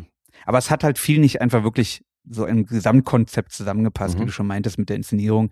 Sehe ich genauso. Ähm, ich fand ihn halt an vielen Stellen ja wirklich dann zu albern. Also es gibt ja dann zwei Ziegen, die Saw geschenkt bekommt, Mhm. weil er einem Volk halt hilft. Die spielen halt immer wieder eine Rolle. Es wird sehr inf inflationär Das- verwendet, das stimmt dass Tooth ja. Grinder und Tooth Gnasher, die beiden Die Ziegen so halt schreien, ja. so krass schreien. Ich fand es amüsant, konnte auch noch beim zehnten Mal Geschrei halt darüber lachen. Ähm, aber ich kann mir halt vorstellen, dass da schon viele Zuschauer an ihre Grenzen kommen. Geht mir genauso. Inflationär passt schon, ja. ich das dachte war, auch, war als, lustig. ich ja. habe mich bei wirklich dann auch bei, als sie das zehnte Mal noch rumgeschrien haben, fand ich es immer noch witzig, aber ich habe mir da auch sofort in dem Moment gedacht, so, okay, das geht bestimmt Leuten hart auf den Keks. Mhm. Also es ist schon viel. Aber die Ziegen sind tatsächlich auch aus dem Comic. Insofern, das haben die auch so übernommen. Also diese Riesenziegen, die dann, äh, die dann äh, Thor auch ziehen und so. Das ist tatsächlich auch so übernommen worden. Aber Auch mit dem Geschrei, also wird das dann Nee, das er ist ja, mit der das, Sprechblase so geschreit. genau. Mäh. über drei Seiten. ja. na, zumal das ist ja nun wirklich hier so, so ein sehr zeitgenössisches Ding, oder? Mit der Ja. schreienden Ziege. Das ist auch so ein, einer der erfolgreichsten YouTube-Clips, glaube ich, ever. ja, klar, das haben sie bei Taylor Swift Mhm. reingeschnitten. Ja. Und deswegen kann man halt vorstellen, dass das einfach auch wieder so ein, ja, so eine Referenz an eben irgendwas Popkulturelles Ja. ist. Ich weiß nicht, ob es darauf anspielt, weil ich meine, das Doch, Alter, doch, das ist doch, auf doch. jeden Das ist Fall. schon Das sechs ist Jahre genau, her oder das so, ist Schrei der trotzdem genau der Schrei, Alter. Okay. Weiß ich nicht. Das doch, dass die so rumkreischen. Warum müssten die sonst so schreien wie die Ziege, Alter? Na, weil das halt der Witz des Films ist. Ich weiß nicht, ob die auf das Video anspielen, halt auf das. Äh, auf das, jeden Fall. das ist halt wirklich Kann schon lange her. Das ist halt nicht mehr an Puls Also- der Zeit. Bin ich mir sicher. Okay. Guns N' Roses ist nun wirklich auch nicht am Puls der Zeit. Ja, gut. Kann sein, ich weiß nicht. Ich bin mir sicher. Ist auch egal. Trotzdem, ich bin da bei Dave. Das ist mit ein paar Sachen übertreiben die halt und das kollidiert dann irgendwie mit eben diesem ernsten Antagonisten und, und dieser Krebsgeschichte, Liebesgeschichte. Das ist irgendwie alles nicht rund. Zu viel in den Gulasch gepackt. Ich weiß nicht, ob es zu viel ist oder einfach schlecht inszeniert, was da los ist, aber für mich ist der schon eine ganze Ecke hinter dem dritten. Mhm. Das auf jeden Fall. Ja. Da gehe ich mit. Okay. Haben wir irgendwas vergessen? Nicht, dass ich Großes wüsste. Schweigen hier.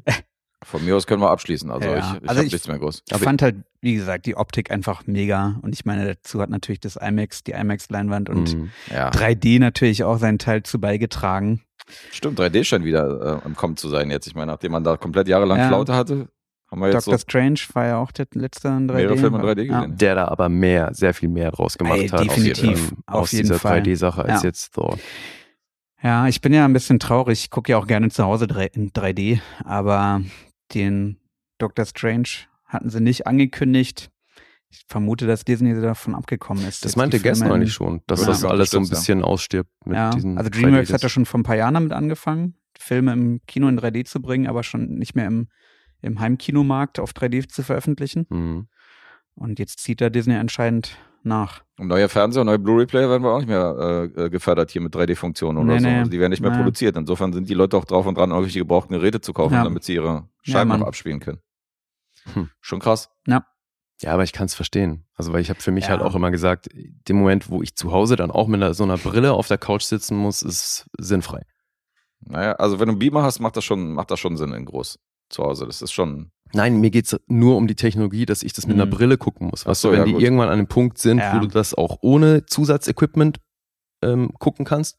Hm. Ja, das Krasse war ja, Dann dass ist du fein. jahrelang ja die LG-Technik hattest, wo zum Glück du passiv mit passiver Brille gucken konntest, Mhm. während du bei Samsung ja zum Beispiel eine aktive Brille brauchtest, du da echt dann Gewicht Mhm. auf deiner Nase hattest mit den Batterien und der Elektronik Mhm. da drin. Das war echt, das war schon krass. Bei mir ist cool, weil ich sowieso mit einer Sonnenbrille den ganzen Tag rumlaufe. Na, siehst du. Deswegen stört mich das, Das nicht. ist weiter. keine Sonnenbrille, das ist eine 3D 3D-Brille, mit ja, der du rumläufst. nee, naja, gut, aber die 3D-Brille sieht halt aus wie eine Für Sonnenbrille. rot-grünen Brille läufst. Damit laufe ich, damit laufe ich, laufe ich durch den Club, ja. Beim Auflegen. Guck mal, da ist der Typ wieder mit der 3D-Brille, liegt wieder Geil. auf. äh, ja. Gut, wollen wir Punkte nennen oder was? Ach so, vielleicht Ja, können wir noch sagen, dass der knapp zwei Stunden geht. Also jetzt ist jetzt, Genau. jetzt nicht der längste Marvel-Film. Das war vielleicht auch mal ganz erfrischend. Ja. Naja, er hat sich trotzdem lang angefühlt. Klar, ich. ja. Das stimmt, ja. Und der hatte wirklich Längen zwischendurch, finde ich. Hat er, ja. Also gerade so in der zweiten Hälfte, Mhm. da hat er mich nicht mehr so wirklich interessiert. Und für Da mich waren es vor allem auch dann eben die ernsteren Momente, Ja. die da Länge reingebracht haben. Ja, stimmt. Ja, aber sind wir, wir sind trotzdem versöhnlich, so wie ich das ähm, aufgefasst habe. Ja, das ist immer noch ein Marvel-Film. Also der ist schon, der hat schon noch viele Schauwerte und ähm, Auf jeden Fall. das, ja, das ist kein Film, wo ich sagen würde, den zerreißt man komplett oder den findet man scheiße, aber es ist auf jeden Fall einer der Schwächeren. Mhm. Ja. Dave, wie siehst du das? Sehe ich genauso. Genauso. Ja. Tja, wer weiß, ey, vielleicht gibt's heute Ich meine, hier eine hat- Einigungsklinge. Die hat vier Genres äh, gelistet, äh, sechs Genres gelistet. Mhm. Action, Abenteuer, Comedy, Fantasy, Liebesfilm, Science Fiction. Repräsentiert halt vielleicht auch so ein bisschen äh, das mangelnde Gesamtkonzept des Films, Mhm. aus meiner Sicht. Ja, wobei die Genres stehen wahrscheinlich bei allen Marvel-Filmen mit drin. Ne? Ja, okay. Meinst du nicht? Weiß nicht. Also Action, Adventure, Comedy und Ja, Sci-Fi mal sowieso bei allen. Liebesfilm. Liebesfilm, weiß ich nicht. Ja. Hast du in jedem Film hast du auch eine Liebesgeschichte, ob bei Ant-Man oder so. Da ist ja immer irgendeine Liebelei. Mhm. Aber ich glaube, bei IMDb werden die meistens dann nicht als Liebesfilm. Ich nenne das ja so, ich Stimmt, nenne die aber Genres, ja. ich nenne die Genres sowieso nicht mehr. Also insofern- Ja, okay. Ja, Ja. aber das finde ich zeigt halt schon auch einmal mehr, dass es hier scheinbar so ein bisschen Fokus auch ist, ne? Das, Mhm. Die wenn Liebe das, zu seinem Hammer. wenn es das bis ins Genre geschafft hat. Ja, nee, ach Gott, ey. Mhm. Wie, wie ging es euch denn so? Ich finde, weil das Ding ist, ich, das finde ich so abgefahren, vor allem bei jemandem, der aussieht wie, wie Chris Hemsworth. Ich glaube Natalie Portman als Jane Foster nicht, dass die auf Thor steht. Ja. dass sie in den so, ne? verliebt ist. Das ist so krass. Ja. Also irgendwas ist da mit der Chemie, ich weiß es nicht. Das, ich habe mich da bei den ersten Teilen schon schwer mitgetan. Mhm. Mhm. Finde ich abgefahren. Ja, voll. Also wie geht's euch da? genau so. Ist sie zu klein für Chris Hemsworth oder was? So meinst du Nein, die oder? Chemie zwischen den beiden. Ich glaube, der, wenn die den anguckt, ich glaube nicht, dass die in den verliebt ist. Habe ich nicht drüber nachgedacht. Stört mich bei Popcorn-Filmen nicht so. Also ich finde so, wenn das, weiß nicht, achte ich nicht drauf, aber kannst recht haben. Also ich finde die Chemie wichtiger, wenn das eine Rom-Com ist oder so ein, so ein Film in einem realistischen Szenario. Vergleich mal die Chemie von Mark Ruffalo und Scarlett Johansson. Ja. Das funktioniert sogar mit einem CGI-Hulk besser Mhm. in der Kombi. Wenn die sich angucken, ist da mehr Chemie, als wenn eine Natalie Portman Voll. und Chris Hemsworth. Oder der sich Klassiker Tobey Maguire, Kirsten Dunst. Das war ja, Ja, auch selbst da, ja. Aber gut, ich spreche jetzt mal hier vom MCU, ähm, Von dem, dem aktuellen Universe, Kram ja. quasi. Aber Sonst sind wir gleich bei Ryan Gosling und Rachel McAdams. ja. ja, aber das ist ja auch ein gutes Beispiel Mhm. für eine wirklich fast greifbare Chemie. So. ja, klar. Oder Ryan Gosling und Emma Stone haben auch immer eine geile Chemie. Das hat man ja Mhm. gleich in mehreren Filmen, hat man die gleich eingesetzt und so, oder? Ja, hey, ey, Chalamet und äh, Hammer, Na, Ja, Wahnsinn. na. wo wir gerade bei Hammer sind. Ja. Ha. MC Hammer meinst du? Fantastisch. ja. Timothy Chalamet is in a relationship with MC Hammer. What fun. What joyous fun. Oh boy. Äh, ja, er der hier. Mm, genau. That's the spirit. Äh, ja. Nee, kann sein, dass du mit der Chemie recht hast. Aber weiß nicht, rauscht so ein bisschen an mir vorbei, ob ich da jetzt überlege, dass da Chemie ist oder nicht. Ist, ich warte halt auf die nächsten, auf die nächsten Action-Bombasten. Naja, ich finde, wenn du, ne, wenn du in einem Film dieser Liebesgeschichte so viel Raum Mhm. einräumst, dann doch bitte mit einer funktionierenden Liebesgeschichte. Mhm. Für mich Stimmt, kommt die da halt nicht viel Liebesgeschichte rüber. So. zu seinem Hammer war authentischer. Ja, ohne Scheiß. Stimmt, ja, da war mehr Chemie. Portman, ne? Da war Ja, ja, aber- Chemie zwischen dem Hammer und ihm. Ja, und Ja, ich meine, was sagt das aus, Alter? Das ist sozusagen, weil dann geht halt dieser Strang schon mal für mich halt komplett nicht auf. Ja. Der da haben die ja auch wirklich Zeit investiert, ne? Ja, eben, meine Ja. ich, da geht in dem Film nämlich einiges für drauf. So. Mhm. Mjölnir spielt besser als Natalie Portman. Das habe ich nicht gesagt. Ich, nein, nein, nein. Mjölnir für Oscar. Oh, ey, scheiße, ihr kennt wahrscheinlich nicht diese South Park Folge, wo sie das Wolle genommen haben mit Natalie Portman in, in dieser Rolle als Jane Foster, ne? Nee. Ah, Nee, okay. woher? Ja, da war es ein paar Jahre her, als sie halt, das war glaube ich sogar nach dem ersten Thor, so eine Mhm. Folge gemacht, wo es dann darum geht, dass sie Natalie Portman brauchen, weil es äh, um, ich glaube, Thanksgiving geht und die Füllung, also das Material, was für die Füllung für die Truthähne zuständig ist, kommt dann abhanden und dann rufen sie Natalie Portman, weil if anyone knows about stuffing, it's Natalie Portman. Aha. Ja. Und dann kombinieren die das so ein bisschen mit der Thor-Geschichte, das ist grandios. Ja, da musste ich zwischenzeitlich eben öfter äh, dran denken, als jetzt daran, dass das eben irgendwie eine große Liebesgeschichte ist zwischen den beiden. Ich finde das echt komisch, ey. Hm. Es ist selten, dass das so schief geht. Hey, und ich meine, jetzt ist Russell Crowe auch Australier. Warum hat der nicht einfach. Neuseeländer ist er. Oder sogar Neuseeländer, okay. Da sind Aber immerhin ja. 1000 Kilometer dazwischen. Wie- Nicht aber- alles in einen Topf Nee, aber wirklich? Bist Ja. du sicher? Ich dachte, der Ich wäre dachte Australier. auch immer, ich habe das extra nachgeschlagen. Wo ist Der, der, kommt aus geboren? Wellington. Aus Wellington, Mhm. okay. Er und Taika Waititi sind praktisch Landsleute. Weil ich Ja. finde, bei Taika Waititi hört man total, dass der Neuseeländer Ja. ist, also in, in Dialekt. Bei Ja. Russell Crowe finde ich, der klingt mehr australisch als neuseeländisch. Aber Vielleicht hat er auch einfach sehr lange schon in Australien gelebt. Ja, ich weiß nicht, wann er dahin whatever. ist. Jedenfalls, mir geht's halt um diesen Ja, Dialekt. ja voll. Warum haben die da das Ding nicht Mhm. Wolle genommen, dass der einfach Neuseeländisch spricht? Und stattdessen macht er einen auf komisch russisch oder Ostblock-Akzent. Was, Mhm. was soll denn das? Ich habe mich auch gefragt, woher der Akzent kommt. Warum? Warum? Ja, wirklich. Warum? Ja. Ja. Und ich meine, wie lange läuft der jetzt schon im, äh, im Kino? Ich glaube, Am Mittwoch, wir haben die die erste, erste. Vorstellung, die erste, Erste Woche. Woche? ja. Ja. okay. Wir waren Wir am haben die ersten Premiere Tag. ja. gesehen. Ja, weil Im ich finde, der ist ja jetzt für Malverhältnisse relativ verhalten gestartet. Oder? Ja. Das ist aber, ja, Also stand, das ist noch arg früh, oder? stand gestern Abend 50 Millionen hatte ich. Ich bin, Gesehen? ich habe 77,6, Ah ja, dann bist du aber weltweit halt. Und Ja. das ist Mhm. schon, also normalerweise machen die meisten Marvel-Filme ja schon am ersten Wochenende Genau. über, über 100. Aber das läuft ja gerade, das erste Wochenende. Also in sind nicht. Deutschland, ja. Wann hatten der denn? Der hat Mittwoch gestartet, wir haben jetzt Samstag. Also wir haben noch nicht mal das erste Wochenende durch. Laufen die üblicherweise zeitgleich in Nee, weltweit das glaube ich nämlich. Ich glaube, der läuft in den USA schon länger. Der oder? lief, glaube ich, der lief, glaube ich, zeitgleich an in den USA, aber ihr könnt mal nachgucken. Also Mach ich. kann sein, dass er da vielleicht länger läuft. Hm. Ja. Googeln wir alle lustig. Ich guck mal durch die Gegend, Ja, mach mal. Ja. was so los ist. Erzähl mal weiter. Was haben wir denn noch an Trivia Facts, die, wo wir eine Lücke füllen können? Nicht. Doch. Erzähl. Der, ein Sohn von Chris Hemsworth spielt eine kleine Rolle. Ist uncredited. Mhm. Wow. Ah, bringt er seine Familie unter. Ich hoffe, der Vielleicht nächste das ist spektakulärer. Hier, das ist der ne, vierte Standalone-Film eines Marvel-Superhelden. Damit führt er die Spitze an. Ja, Stimmt, ja. bis Ja, wobei der vierte Captain America kommt in ein paar Monaten. Ja, das stimmt. Und dann gibt's die Statistik, der zweite Marvel-Film, Mhm. der vier äh, Einzelfilme mitbringt. Glaube ich auch, ja. Was hast du noch?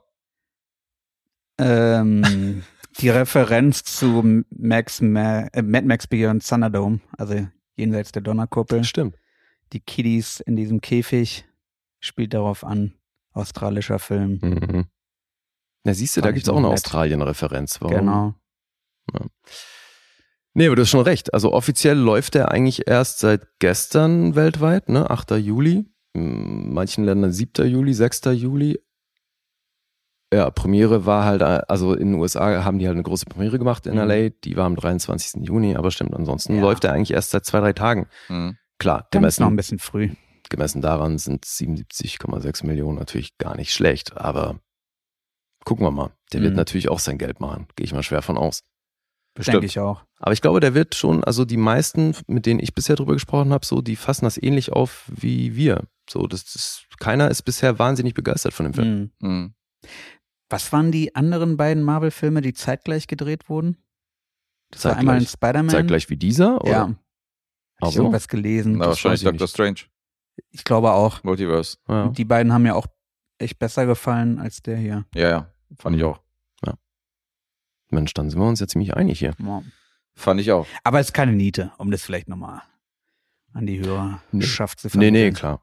Und Nee, der er hat auf jeden Fall, wie Guest schon gesagt hat, im Kino eine Menge Schauwerte. Voll. Das ist halt irgendwie die Handlung. Ja, ist schon ein bisschen Ja. unausgegoren. Das ist so ein bisschen zu viel reingepackt. Hast, du, Mhm. hast du vollkommen recht. Also er hat seine, der hat schon seine Macken. Okay, Punkte, war? Yes. Mhm. 7,5 gibt's auf IMDb. Metascore ist bei 58. Äh, Rotten Tomatoes von der Kritik 6,6 und vom Publikum euphorische 4,2. Letterboxd 3,4. 7,1 hatte ich bei. Ich habe auch IMDb 7,1 gesehen. notiert. Du nennst irgendwie einen In letzter Zeit ist meine IMDb-Bewertung immer bei 7,5 fälschlicherweise. Nee, Ne? 7,1 steht hier. Alles Mhm. klar. Das klingt auch realistischer. Das hat mich auch gerade irritiert. Ach, was ist da los? Na. Aber der Rest stimmt, ne? Der Rest stimmt, ja. ja, okay. 250 Millionen hat er gekostet. Mhm. Auch nicht gerade ein Schnäppchen. Mhm. Ist schon krass, ne? Also gerade was Waititi angeht, so die letzten Filme von dem werden Ja. budgetmäßig schon auch tendenziell immer größer. Naja, ist ein gehypter Regisseur. Dem Ja. geben sie schon ein paar Millionen an die Hand. Ich meine, man sieht schon, dass hier Budget drin steckt, so ist nicht. Ja, ja. Klar. Ja, jetzt raten wir. Drei Jetzt um. raten wir. Darf ich den Start machen oder was? Äh, Wenn du willst, äh, du hast, hast ja eben schon angefangen, aber darfst du gerne. Ihr seid beide bei siebenhalb. Äh, wer macht weiter? Du wahrscheinlich. Warum ich wahrscheinlich? Weil Dave, ja jetzt, deswegen, ich dachte so Uhrzeigersinn. Oder? Uhrzeigersinn wäre so rum, Guess, aber Nicht, in, nicht, wenn du in Australien wohnst. auch da läuft die Uhr in die gleiche Richtung. Es ist keine Toilettenspülung, Guess. Äh, ja, also bin ich dran, ne? Gut, dann sage ich Dave 7,5 Mhm. und Lee. Boah, Alter. 7. Mhm. Ja. Schwierig. Hm, Finde ich auch, ist tricky. Ja. Soll ich es dir dann vorher verraten? Warum bist du so parteiisch? Das kannst du aber machen. Das du, ich sag da nicht nein. ah. Den verschmitztes Lächeln hat auf jeden Fall auch. Ja, weil das Ding ist, sieben, siebenhalb, das ist, klingt, glaube ich, bei uns allen recht gut. Also sieht man ja auch an unseren Tipps. Ähm, ich sag, Guess ist bei siebenhalb. Und Dave auch, ja. Völlig unspektakulär. Ich tippe auch euch beide bei siebenhalb. Mhm. Dann lösen wir auf. Ja. Punktlandung. 7,5 ist also richtig bei Dave. Jo. Mhm. Äh, bei mir nur eine 7. Bei Ui. Guess nur eine sieben. Tatsächlich, tatsächlich kurz zu 6,5 tendiert, so, weil ich Mhm. den auch eher dünn fand. Ja. Aber ich dachte mir dann so, ich kann, ich kann dem, ich kann einem Marvel-Film, einem Thor-Film, kann ich keine, Ja. keine 6,5 geben. Ich habe ja ab und zu rübergeguckt zu dir im Kino. Ich habe mich amüsiert und du saßt dann auch eher so ein bisschen, Habe ich geschlafen? Dann, nee, da aber ich habe schon gemerkt, so, du hast den in manchen Momenten nicht so gefeiert wie ich dann. ja, das kann sein. Ich fand nicht alles lustig. Ah, Damit hat Guess eine Nullrunde hingelegt. wow. Okay, demnach Lee tatsächlich auch bei einer 7. Das ging offenbar unter, ja, habe Wo ich ist gesagt. die Klingel? Klinge für die beiden Urbanausen, was die sieben Punkte für Thor, Love and Thunder angeht. Okay, dann Geht hat, so, wa? Dann hat Dave einen miesen Mhm. und ich einen halben. Okay. Damit haben wir einen aktuellen Zwischenstand von Guess hat null. Mensch. Juhu. Dave minus ein und ich auch minus ein. Ich habe aber allerdings auch die erste Rezension gemacht. Insofern, Ja, da war es nicht so schwer, dass ich eine Nullrunde da Ja. mitnehme. Mal gucken, wie es weitergeht. Das ist richtig. Jetzt ist erstmal Dave dran. Jo. Ich habe den letzten Oscar-nominierten Film von 2021, also den ich 2021 nicht vor der Verleihung geschafft hatte zu gucken. Den habe ich jetzt nachgeholt. Hattest du nicht auch alles gesehen? Dieses Jahr ja. Ach so, äh, bis im letzten Jahr. Und ja. jetzt äh, habe ich einen Film von 2020 mitgebracht, Ach, okay. der 2021 nominiert war Mhm. als bester internationaler Film. Quo Vadis Aida. Ja, habe ich auch noch nicht gesehen. Witzig, das war auch, glaube ich, einer der wenigen, der mir Mhm. gefehlt hat letztes Jahr. Der hatte auch wahnsinnig spät erst hier in Ja, Kino genau, ich glaube ne? im Mai oder so. Erst ja, ja, Mitte, Mitte genau, Mai. Mitte dieses Jahr lief der erst Und an. dann auch, ich greife vielleicht vorweg, ähm, dann halt echt ein Kack-Einspiel gehabt. Der war ja voll ein Mhm. Corona-Lockdown. Hm. Ach stimmt, Ja. ja. also es war nicht mal eine Million Dollar, die er weltweit eingespielt Oh, hat. wow. Ja, bei einem Budget von dreieinhalb bis vier. Ja, aber ist, glaube ich, auch auf dem Papier schon schwierig, weil ich glaube, es ist Ja. eine weibliche Protagonistin. Genau, ne? ja. Ähm, die hat ja auch eine Menge Preise, glaube ich, eingefahren für die Mhm. Rolle. Aber dann halt äh, so schwerer Stoff und so. Ich kann mir Voll. vorstellen, dass es eh schon auch nur für Arthouse-Leute irgendwie was ist. Mhm. Ja, geht auf jeden Fall in die Richtung. Mhm. Für die, die des Lateinischen nicht mächtig sind, Quo Vadis heißt, wohin wird das führen? Also wohin wird das führen? Aida. Aida ist die äh, Hauptrolle in dem Film. Aida Selmanagic, gespielt von Jasna Djuricic. Ähm, Da eine- dreht sich mir der Magen um. Na, hau mal raus. Ja, eben, dann korrigier doch. Wenn wir schon hier Jetzt aus sitzt mir an der Quelle. Wie, wie hast du die vorgelesen? Ja, Jasna Jasna, ja. Also, Djuricic. also dieses, dieses zum Beispiel, das gibt's in, im Serbien nicht, sondern es Mhm. sind immer S. Also ein S ist immer ein S, Härteres. wie Wasser. Ah ja. Stimmloses S ist das dann. Okay. Jasna. Mhm. Djuricic. Juricic. Ja. Also weicher. Das C dann weicher. Ja, und ähm, Ach, es fängt mit C an. Nee, mit DJ. Ja, dann, dann ist es natürlich weich. Sag mal nochmal, ganz langsam. Juricic. Ganz langsam mit den Vornamen. Ju Jasna. Ja, Jasna Beides ist, zusammen. Jasna ganz ist ja langsam. Jasna Hauch mal Juricic. ins Mikrofon bitte. Jasna Juricic. Sehr schön. Das klingt doch schon, das klingt doch fein. Aber ist äh, Jasna so ein Balkanname? Ja. Auch im Ursprung? Ja, den, den findet man schon oft im Balkan. Jasna, Das Doch, schon häufiger beantwortet meine Frage jetzt nicht wirklich. ob der Name ursprünglich vom Balkan kommt, Ja. keine Ahnung. Weil ich kenne auch viele Leute, die nichts mit dem Balkan am Hut haben. Äh, die nicht viele, aber ein paar, die Jasna heißen. Okay. Jasna Fritzi Bauer zum Beispiel, ne? Mhm. Ja, gut. Okay. Gebürtig aus Serbien Mhm. und inter, in, insgesamt ein entsprechender Cast, der aus der Gegend kommt. Ähm, worum geht's? Geht um letztendlich ähm, die, die? Tage des Massakers von Srebrenica in damals Bosnien, ähm, wo innerhalb von einer Woche 8000 Bosniaken ermordet wurden, ähm, serbische Milizen da eingerückt sind ähm, in Srebrenica. Und ja, letztendlich das Ganze aus, aus dieser Perspektive von Aida erzählt wird. Ist das ein historisches Ereignis, von dem man gehört haben müsste? Ja. Auf Ja. jeden Fall, ja. Okay.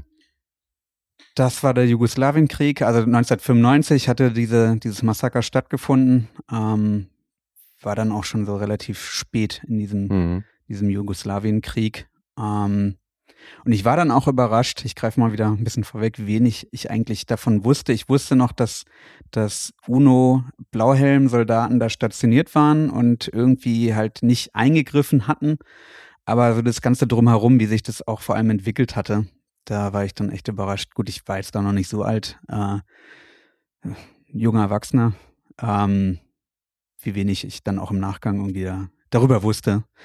Und ja, ich meine, filmisch kann sowas manchmal schwierig sein, aber ähm, fand es letztendlich echt gut gemacht. Und gut, dass es halt diesen Film gibt. Ähm, ist eine internationale Ja, find- Produktion. Ganz kurz, ich Ja. finde das sowieso krass. Das ist für mich also mal mindestens einer der Kriege, die am wenigsten beleuchtet Mm, werden, wenn voll. nicht am wenigsten. Also so, ne, was die filmische Aufarbeitung angeht. Du hast ja wirklich zu sämtlichen Kriegen weltweit irgendwie x Filme. Aber was den Krieg angeht, also da gibt's echt wenig, finde ich. Oder zumindest habe ich bisher wenig gesehen. Ja. Im Verhältnis schon, aber es gibt schon ein paar sehenswerte. Also. No Man's Ja. Land war, glaube ich, No Man's ne? Land ist ist ja super. grandios. Und dann ja. gibt's auch diesen Film mit Benicio del Toro und ähm, Lea Seydoux, den fand ich auch richtig gut. Ähm, ich habe den Namen vergessen. Okay. ja, aber kannst du mal ähm, nachschlagen. der ist auch sehr empfehlenswert. Ja, ich guck mal. Ah. Mhm. Aber generell, also schon weniger, ne? Als jetzt, ich meine, klar, Zweiter Weltkrieg sowieso. Mhm. Im direkten Verhältnis äh, kenne ich mehr. Vietnam-Filme, ja, das stimmt. Ja. Ja. Also europäisch produziert, äh, acht Länder waren beteiligt oder Produktionsgesellschaften aus acht Ländern, aus Bosnien-Herzegowina, Deutschland, Frankreich, Österreich, Polen, Rumänien, Niederlanden und Norwegen. Und Regie hat geführt ähm, Jasmila Spanic, korrigiere mich gerne. Das C am Ende dann mit so einem Apostroph. Ja, ist richtig. Die aus gebürtig Perfect aus. Day ist der Film, den ich meinte. Ach, Tim Perfect Robbins Day, spielt ja. noch mit und so, der ist sehr, Ach, sehr der, gut. ja, der auch so ein bisschen schwarzer Humor eher war, ne? Ja, Richtung. der ist schon- Ja, Der ist gut. Der war, den fand ich auch gut, ja. Den mochte ich gerne. Also der zeigt auch so ein bisschen so diese Balkan-Mentalität und halt die Serben, die serbischen Soldaten und so, die da noch stationiert sind, das ist halt alles so nach dem Krieg, so ein bisschen so direkt nach dem Krieg. Mhm. Ähm, die reden halt wirklich Serbisch. Das ist halt so, die können sich mit denen nicht so richtig verständigen, weil die sich Mhm. nicht gegenseitig verstehen, weil die kein Englisch sprechen und so. Und das ist in dem Film auch ganz cool eingebaut. Also ich mag den. Mhm. Okay. Gut, hier der Film ist dann eher weniger humorvoll inszeniert. Ähm, also der, die Regisseurin kommt aus Sarajevo. Würde man auch unterstellen können, dass sie natürlich ähm, da Bezug auf jeden Fall zum Thema hat und das nicht einfach nur ein Auftragsfilm war. Hat 14 Regie-Credits, ich kannte die vorher nicht. Ihr erster Regie-Credit stand aus dem Jahr 98, als also schon auch ein bisschen erfahrener, was zumindest den, die, die, den Zeitraum betrifft. Ähm, ich kannte, ich kannte halt wie gesagt nichts. Ähm, Authentizität spielt bei dem Film eine große Rolle. Also letztendlich wird in dem Film auch wirklich Serbokroatisch, Bosnisch, Englisch, Niederländisch und Serbisch gesprochen. Mhm. Niederländisch natürlich von den ähm, Blauhelmsoldaten, ähm, die da stationiert sind. Und dort spielt dann der Film auch überwiegend. Ähm, in der Nähe von Srebrenica ist, sind halt die Blauhelmsoldaten stationiert. Mhm. Ähm, insgesamt eine sehr kontroverse Mission, auch innerhalb der UNO, innerhalb der, der internationalen Länder, die in der UNO organisiert sind. Ähm, und eben serbische Milizen halt nach und nach irgendwie vorgerückt sind und vor allem dort dann das Ganze dann eskaliert. Ist sehr subtil erstmal, also entspinnt sich halt dann diese Geschichte aus dieser Perspektive von Aida, die angestellt ist bei der UNO als Übersetzerin Ach, okay. Mhm. und dann eben von den Holländern immer in Richtung der Bevölkerung übersetzen darf, weil die natürlich aus den Kampfgebieten zu diesem UNO-Stützpunkt flüchten. Mhm. Der das ist ein große, man weiß nicht was genau, also große Industrielager, irgendeine Produktionsstätte von früher, wo halt viel Platz existiert und dann teilweise da eben äh, unterkommen, flüchten können Mhm. in, in Aber- diesen Hallen. Sag mal, wo steigen die ein mit der Handlung? Die steigen also ein. Im, im, in Relation zu diesem Konflikt oder zu dem Massaker, was da stattfand. kurz bevor das dann losgeht. Also das war irgendwann Mitte Juli 19, äh, 1995 und ein paar Tage vor steigt es sozusagen ein Okay. in Das heißt, sie erzählen auch ein bisschen, wie es dazu, Dazu also wie es eskaliert ist. genau. Okay. Und zwar ähm, der damalige General, wie ist er nochmal, äh, Ratko Mladic, Mhm. der mit seiner ich sag mal, Verhandlungstruppe eben eigentlich versichert, dass der Bevölkerung dort nichts passiert, dass Srebrenica auch sicher sein soll und ähm, die eigentlich aber halt auch aus dem Ort sozusagen verschwinden sollen, aber es passiert denen quasi nichts und das ist die offizielle Version, die sie dann eben gegenüber den holländischen äh, stationierten Soldaten Mhm. vermitteln. Das sind auch nicht wahnsinnig viele Soldaten. Also ich würde mir jetzt schätzen, was man im Film halt wahrnimmt, sind das so vielleicht 50, 50 Stück. Also sie könnten auch nicht Okay. gerade viel verteidigen. Ja. Und ähm, aufgrund des drumherum Geschehens man aber schon mitbekommt, eigentlich läuft es da nicht so ganz so ab, wie äh, der General das halt vermittelt Mhm. sondern dass es durchaus zu Ermordungen kommt. Ähm, und wie gesagt, sich die Vertriebenen dann fokussiert bei dieser UNO-Station versammeln. Und es dann eben mehrere tausend sind. Und dann irgendwann auch so viel, dass ähm, die Holländer sagen, wir müssen hier zumachen, wir können hier keinen mehr aufnehmen. Mhm. Ähm, und eben der Großteil auch draußen vor den Toren, vor den Zäunen sozusagen ausharrt, in der Hoffnung, dort kann ihnen nichts passieren. Und man halt auch immer wieder mitbekommt. Also Aida ähm, bekommt dann eben in Kontakt mit ihrer Familie, aber auch mit anderen aus dem Ort. Das ist ja alles Bevölkerung aus der Umgebung halt mit, ähm, was tatsächlich auch passiert Mhm. und das halt immer näher ranrückt. Das macht der Film auch sehr gut, dass es so sich krass halt langsam aufbaut, dass die Bedrohung halt immer, immer näher kommt. Ähm, man aber auch nie was explizit sozusagen sieht, sondern halt immer nur durch das Hören sagen und es da Okay. auch einfach immer diese Unsicherheit gibt und die Hol- holländischen Soldaten eben auch davon überzeugt sind, dass eigentlich keine Morde passieren, Mhm. ähm, sondern dem Wort von, von Mladic eben dann auch vertrauen wollen. Dann aber natürlich trotzdem halt Rücksprache halt mit dem, mit dem UNO-Hauptquartier ähm, und da aber nichts erreichen können. Also da kriegt man halt mit, wie kritisch diese Mission gesehen wurde, wie sehr ähm, darauf auch bedacht war, nicht in diesen Krieg aktiv einzugreifen und dann eben auch irgendwann den Befehl erhalten haben, halt abzurücken. Und sie, Aida, in dieser Rolle der Übersetzerin, das natürlich immer direkt mitbekommt, weil sie an den Meetings teilweise teilnimmt Mhm. und das der Bevölkerung halt übermitteln muss. Und dann immer in so einer ja, paradoxen Rolle halt ist. Ne? Auf der einen Seite hat sie ihren Job, Mhm. genießt da eben auch diesen Schutz der UNO, ähm, hat also die Perspektive dann auch mit ausgeflogen zu werden, Ah. hat aber natürlich ihre ganze Familie und, und Bekanntschaft da. Mhm. Ähm, Familie in Form von ihrem Mann und zwei äh, Söhnen, die halt junge Erwachsene sind und da eben auch untergekommen sind als, als Geflüchtete. Ähm, und das sich dann halt irgendwann so zuspitzt, dass ähm, klar ist, okay, die, die Truppe von Mladic wird dann halt irgendwann da einreiten.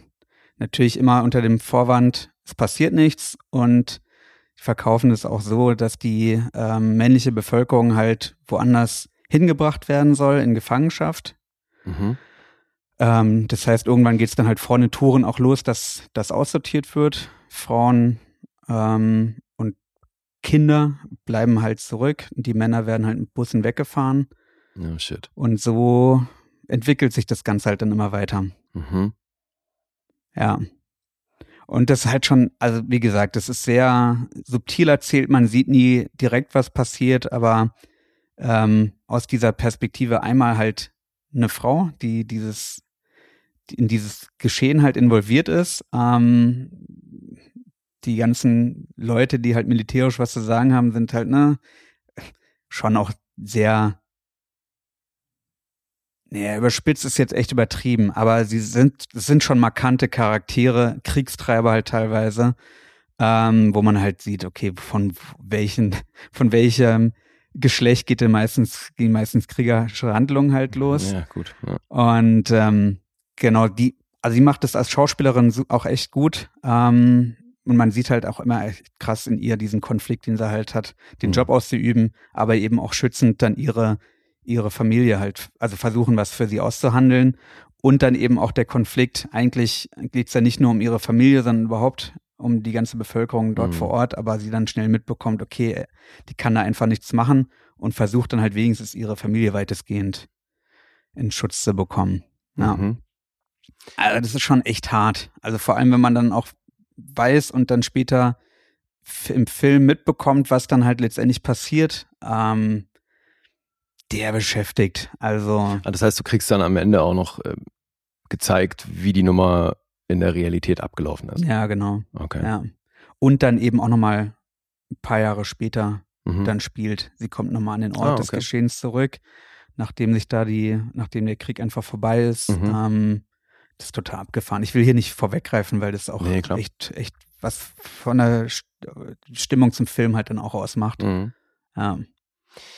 Ich finde es bei sowas immer total spannend, äh, zu wissen, wer den Film gemacht hat und was Mhm. man dann so für einen Blickwinkel darauf hat. Ja. Ne? Weil du meinst ja, die Regisseurin ist äh, Bosnierin.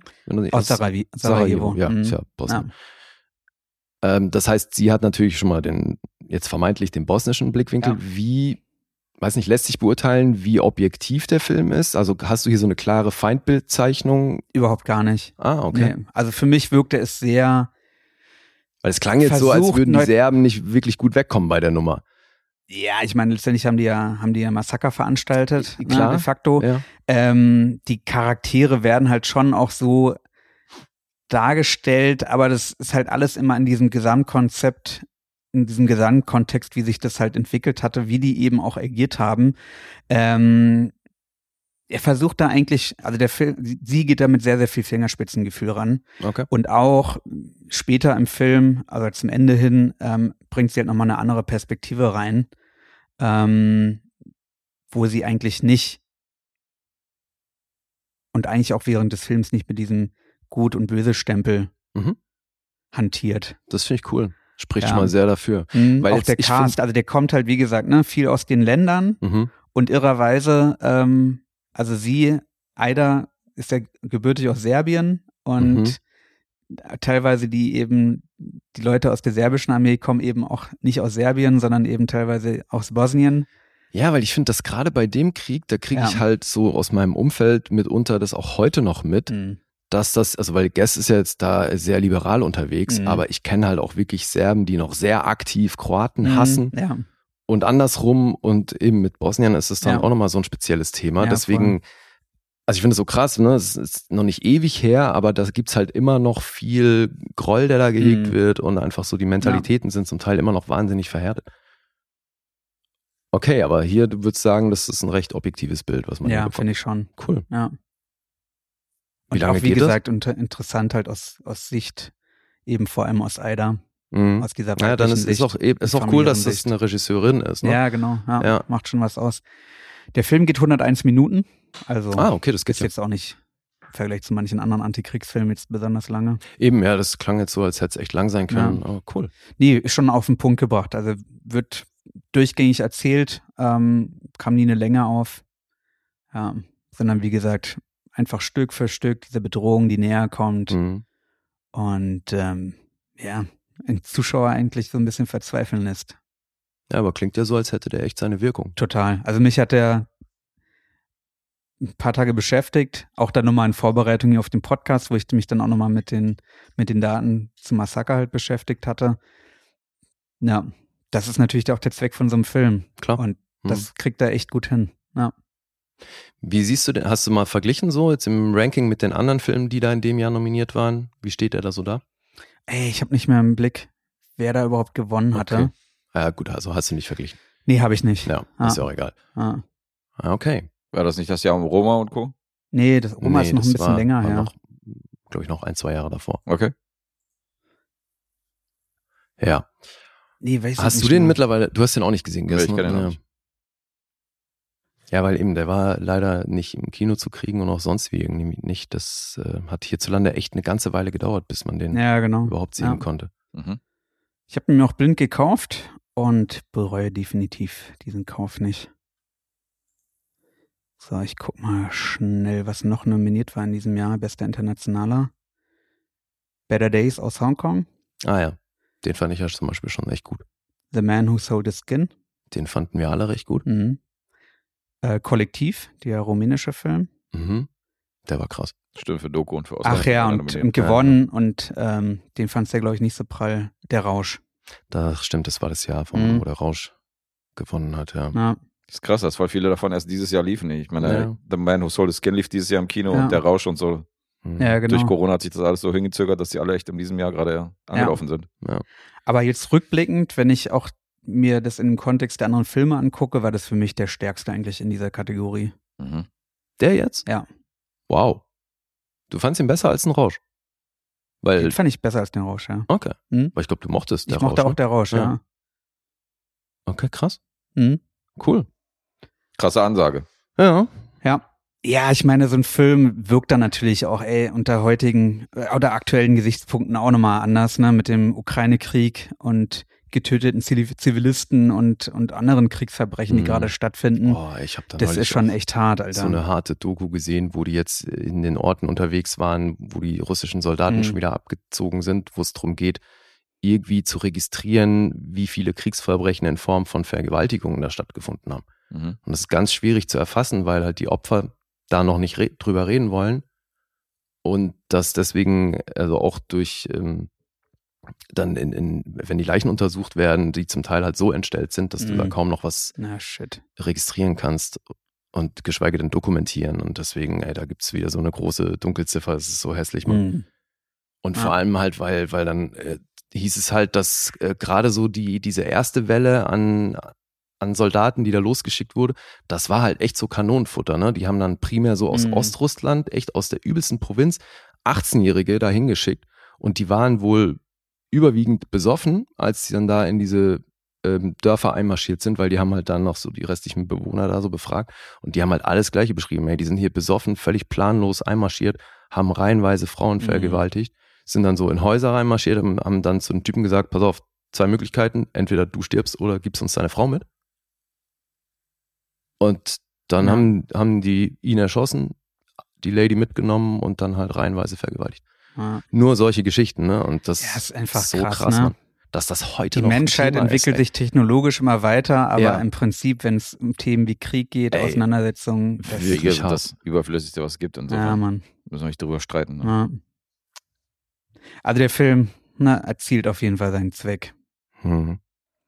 Ich habe noch zwei Trivia-Facts, die eigentlich, also den einen fand ich interessant. Sie, die Hauptdarstellerin Aida, die ist ähm, im wahren Leben verheiratet mit dem Schauspieler, der General Ratko Mladic gespielt hat.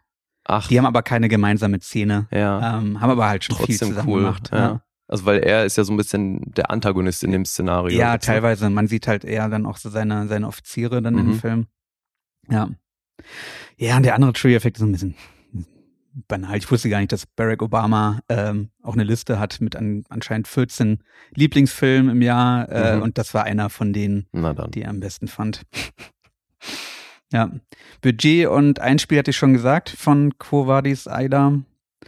Hat ja ein bisschen, bisschen Nominierung eingeheimst. Ähm, wie erwähnt, ne, die Oscar-Nominierung als internationaler Film. Hatte eine Nominierung für den Goldenen Löwen in Venedig. Zwei BAFTA-Nominierungen, äh, also einmal als nicht englischer Film plus wie als Regisseurin. Ah, okay, weil Ja, ich die aber Regie. die, die, ähm, die die Hauptrolle gespielt hat, die hat doch auch Das irgendwelche. waren andere Geschichten, ja. Mhm. Ich hatte sie mir nie notiert. Aber, aber ja, wurde auch ausgezeichnet. Hm. Jo, hab sonst nur Zahlen sonst mitgebracht. Habt ihr noch irgendwie Frage? Hm, Ich habe eine Vorstellung, wo du bist. Mhm. Guess? Nö, ich habe keine Fragen. Alles gut. Also Okay. ich habe auch eine Vorstellung. Gut, dann heuk mal die Zahlen raus. Mach wa? das mal. Mhm. Letterboxd ist bei 4,1. Ähm, Rotten Tomatoes, da liegen die Critics bei 8,8 von 10, bei einer hundertprozentigen Weiterempfehlung. Alter. Die Audience ist bei 4,2 von 5, bei also 89-prozentiger Empfehlung. IMDb ist bei 8,0. Ähm, 16 Critics wurden ausgewertet für den IMDb Metascore, der liegt bei 97. Wow. Alter, Ja. ist alles richtig gut. Naja, klar. Der ist gut gehypt. Hm. Interessanterweise habe ich Barack Obama gerade bei Letterbox gefunden. Der hat seine eigene Seite. Ach, cool. Hello everyone, I'm Barack Obama and I'm here to spread my views on all my favorite films and movies. Die letzten, die ihr gesehen habt, ist Elf, Tenet und Sound of Metal. Äh, ganz kurz, äh, gibt's auf Letterboxd auch so ein Verification-Gedöns, dass du, dass man wissen kann, ob das auch wirklich Barack Obama ist oder ist das Er hat 14 Follower. ja, also, Alter, was hast du Wahrscheinlich. da wieder für einen Fake, Fake-Account er- rausgesucht, ey, Alter. Wahrscheinlich ist das nicht. Du kannst es Bei Elf, bei Elf hat er einen halben Punkt gegeben, hat geschrieben, I fucking hate this film. Ja, gut. Dann Ich verifiziere mal, es ist der richtige Barack Obama auf jeden Fall. Nie im Leben, Alter. ich Nie im wette, Leben ich, wette, ich wette, es ist Donald Trump. Also würde ich jetzt wirklich meinen Arsch drauf verwetten, dass Barack Obama elf nicht hatet. Aber er ist wie Dave. Guck mal, er, hat, äh, er, er folgt 13 Leuten, hat aber 14 Follower. So ähnlich ist das Verhältnis auch bei Ja, ihm so. Er stimmt. folgt drei Leuten und hat vier Follower oder so. Super. Okay. Ja. Diesmal muss Lee anfangen. Mhm. Ja, ich sag, weil also für eine 10 war mir das nicht emotional genug. Du hast zwar nur geschwärmt von dem Film, aber nee, irgendwie glaube ich nicht. Ich sag, du bist bei 9. Ja, Dave ist nie emotional bei Filmen, deswegen würde ich ihm die 10 zutrauen, aber nur UHF kriegt eine 10 von ihm, deswegen sage ich auch eine 9. Damit habt ihr beide eine Punktlandung geschafft. Sehr schön. Yay. Das ist Also klare Empfehlung. Klare Empfehlung für, für Quo Vadis Aida. Mhm. Haben wir uns gedacht bei 9 Punkten. Ja, ihr euch. Ihr seid ja Profis. Hast du gut erklärt. Finde ich auch, kam, kam rüber, dass der echt gut ist. Mhm. Ja. Alright, so viel zu Quo Vadis. Dann kommen wir jetzt zu unserem gemeinsamen Film. Der nächste. Richtig. Das war ein Auftragsfilm Ja, von, von Anastasios. von Anastasios. Schöne Grüße nach Griechenland. Von ihm kommt dieser Film. Ich weiß nicht, ob er da lebt, aber wir grüßen auf jeden Fall ganz lieb Anastasios. Auf jeden Fall ist er daher. Ah ja. Wahrscheinlich. Ist das ein spanischer Film? Nein. Was? Ach so, Spanish Prisoner. Ha. Ja, du hast den ja jetzt auch gesehen, oder? Ja, Ja. gestern. Den hast du nicht in der Sammlung gehabt, oder? Nee. Aha, siehst du? Aber ich habe mich sehr gefreut über dieses Los oder über diesen äh, Auftragsfilm, weil von David Mamet habe ich ja schon das eine oder andere hier besprochen Ja. und finde, das ist ein Autor, der wirklich Dialoge schreibt, die können sich gut messen so mit Aaron Sorkin und Co. Guter Vergleich.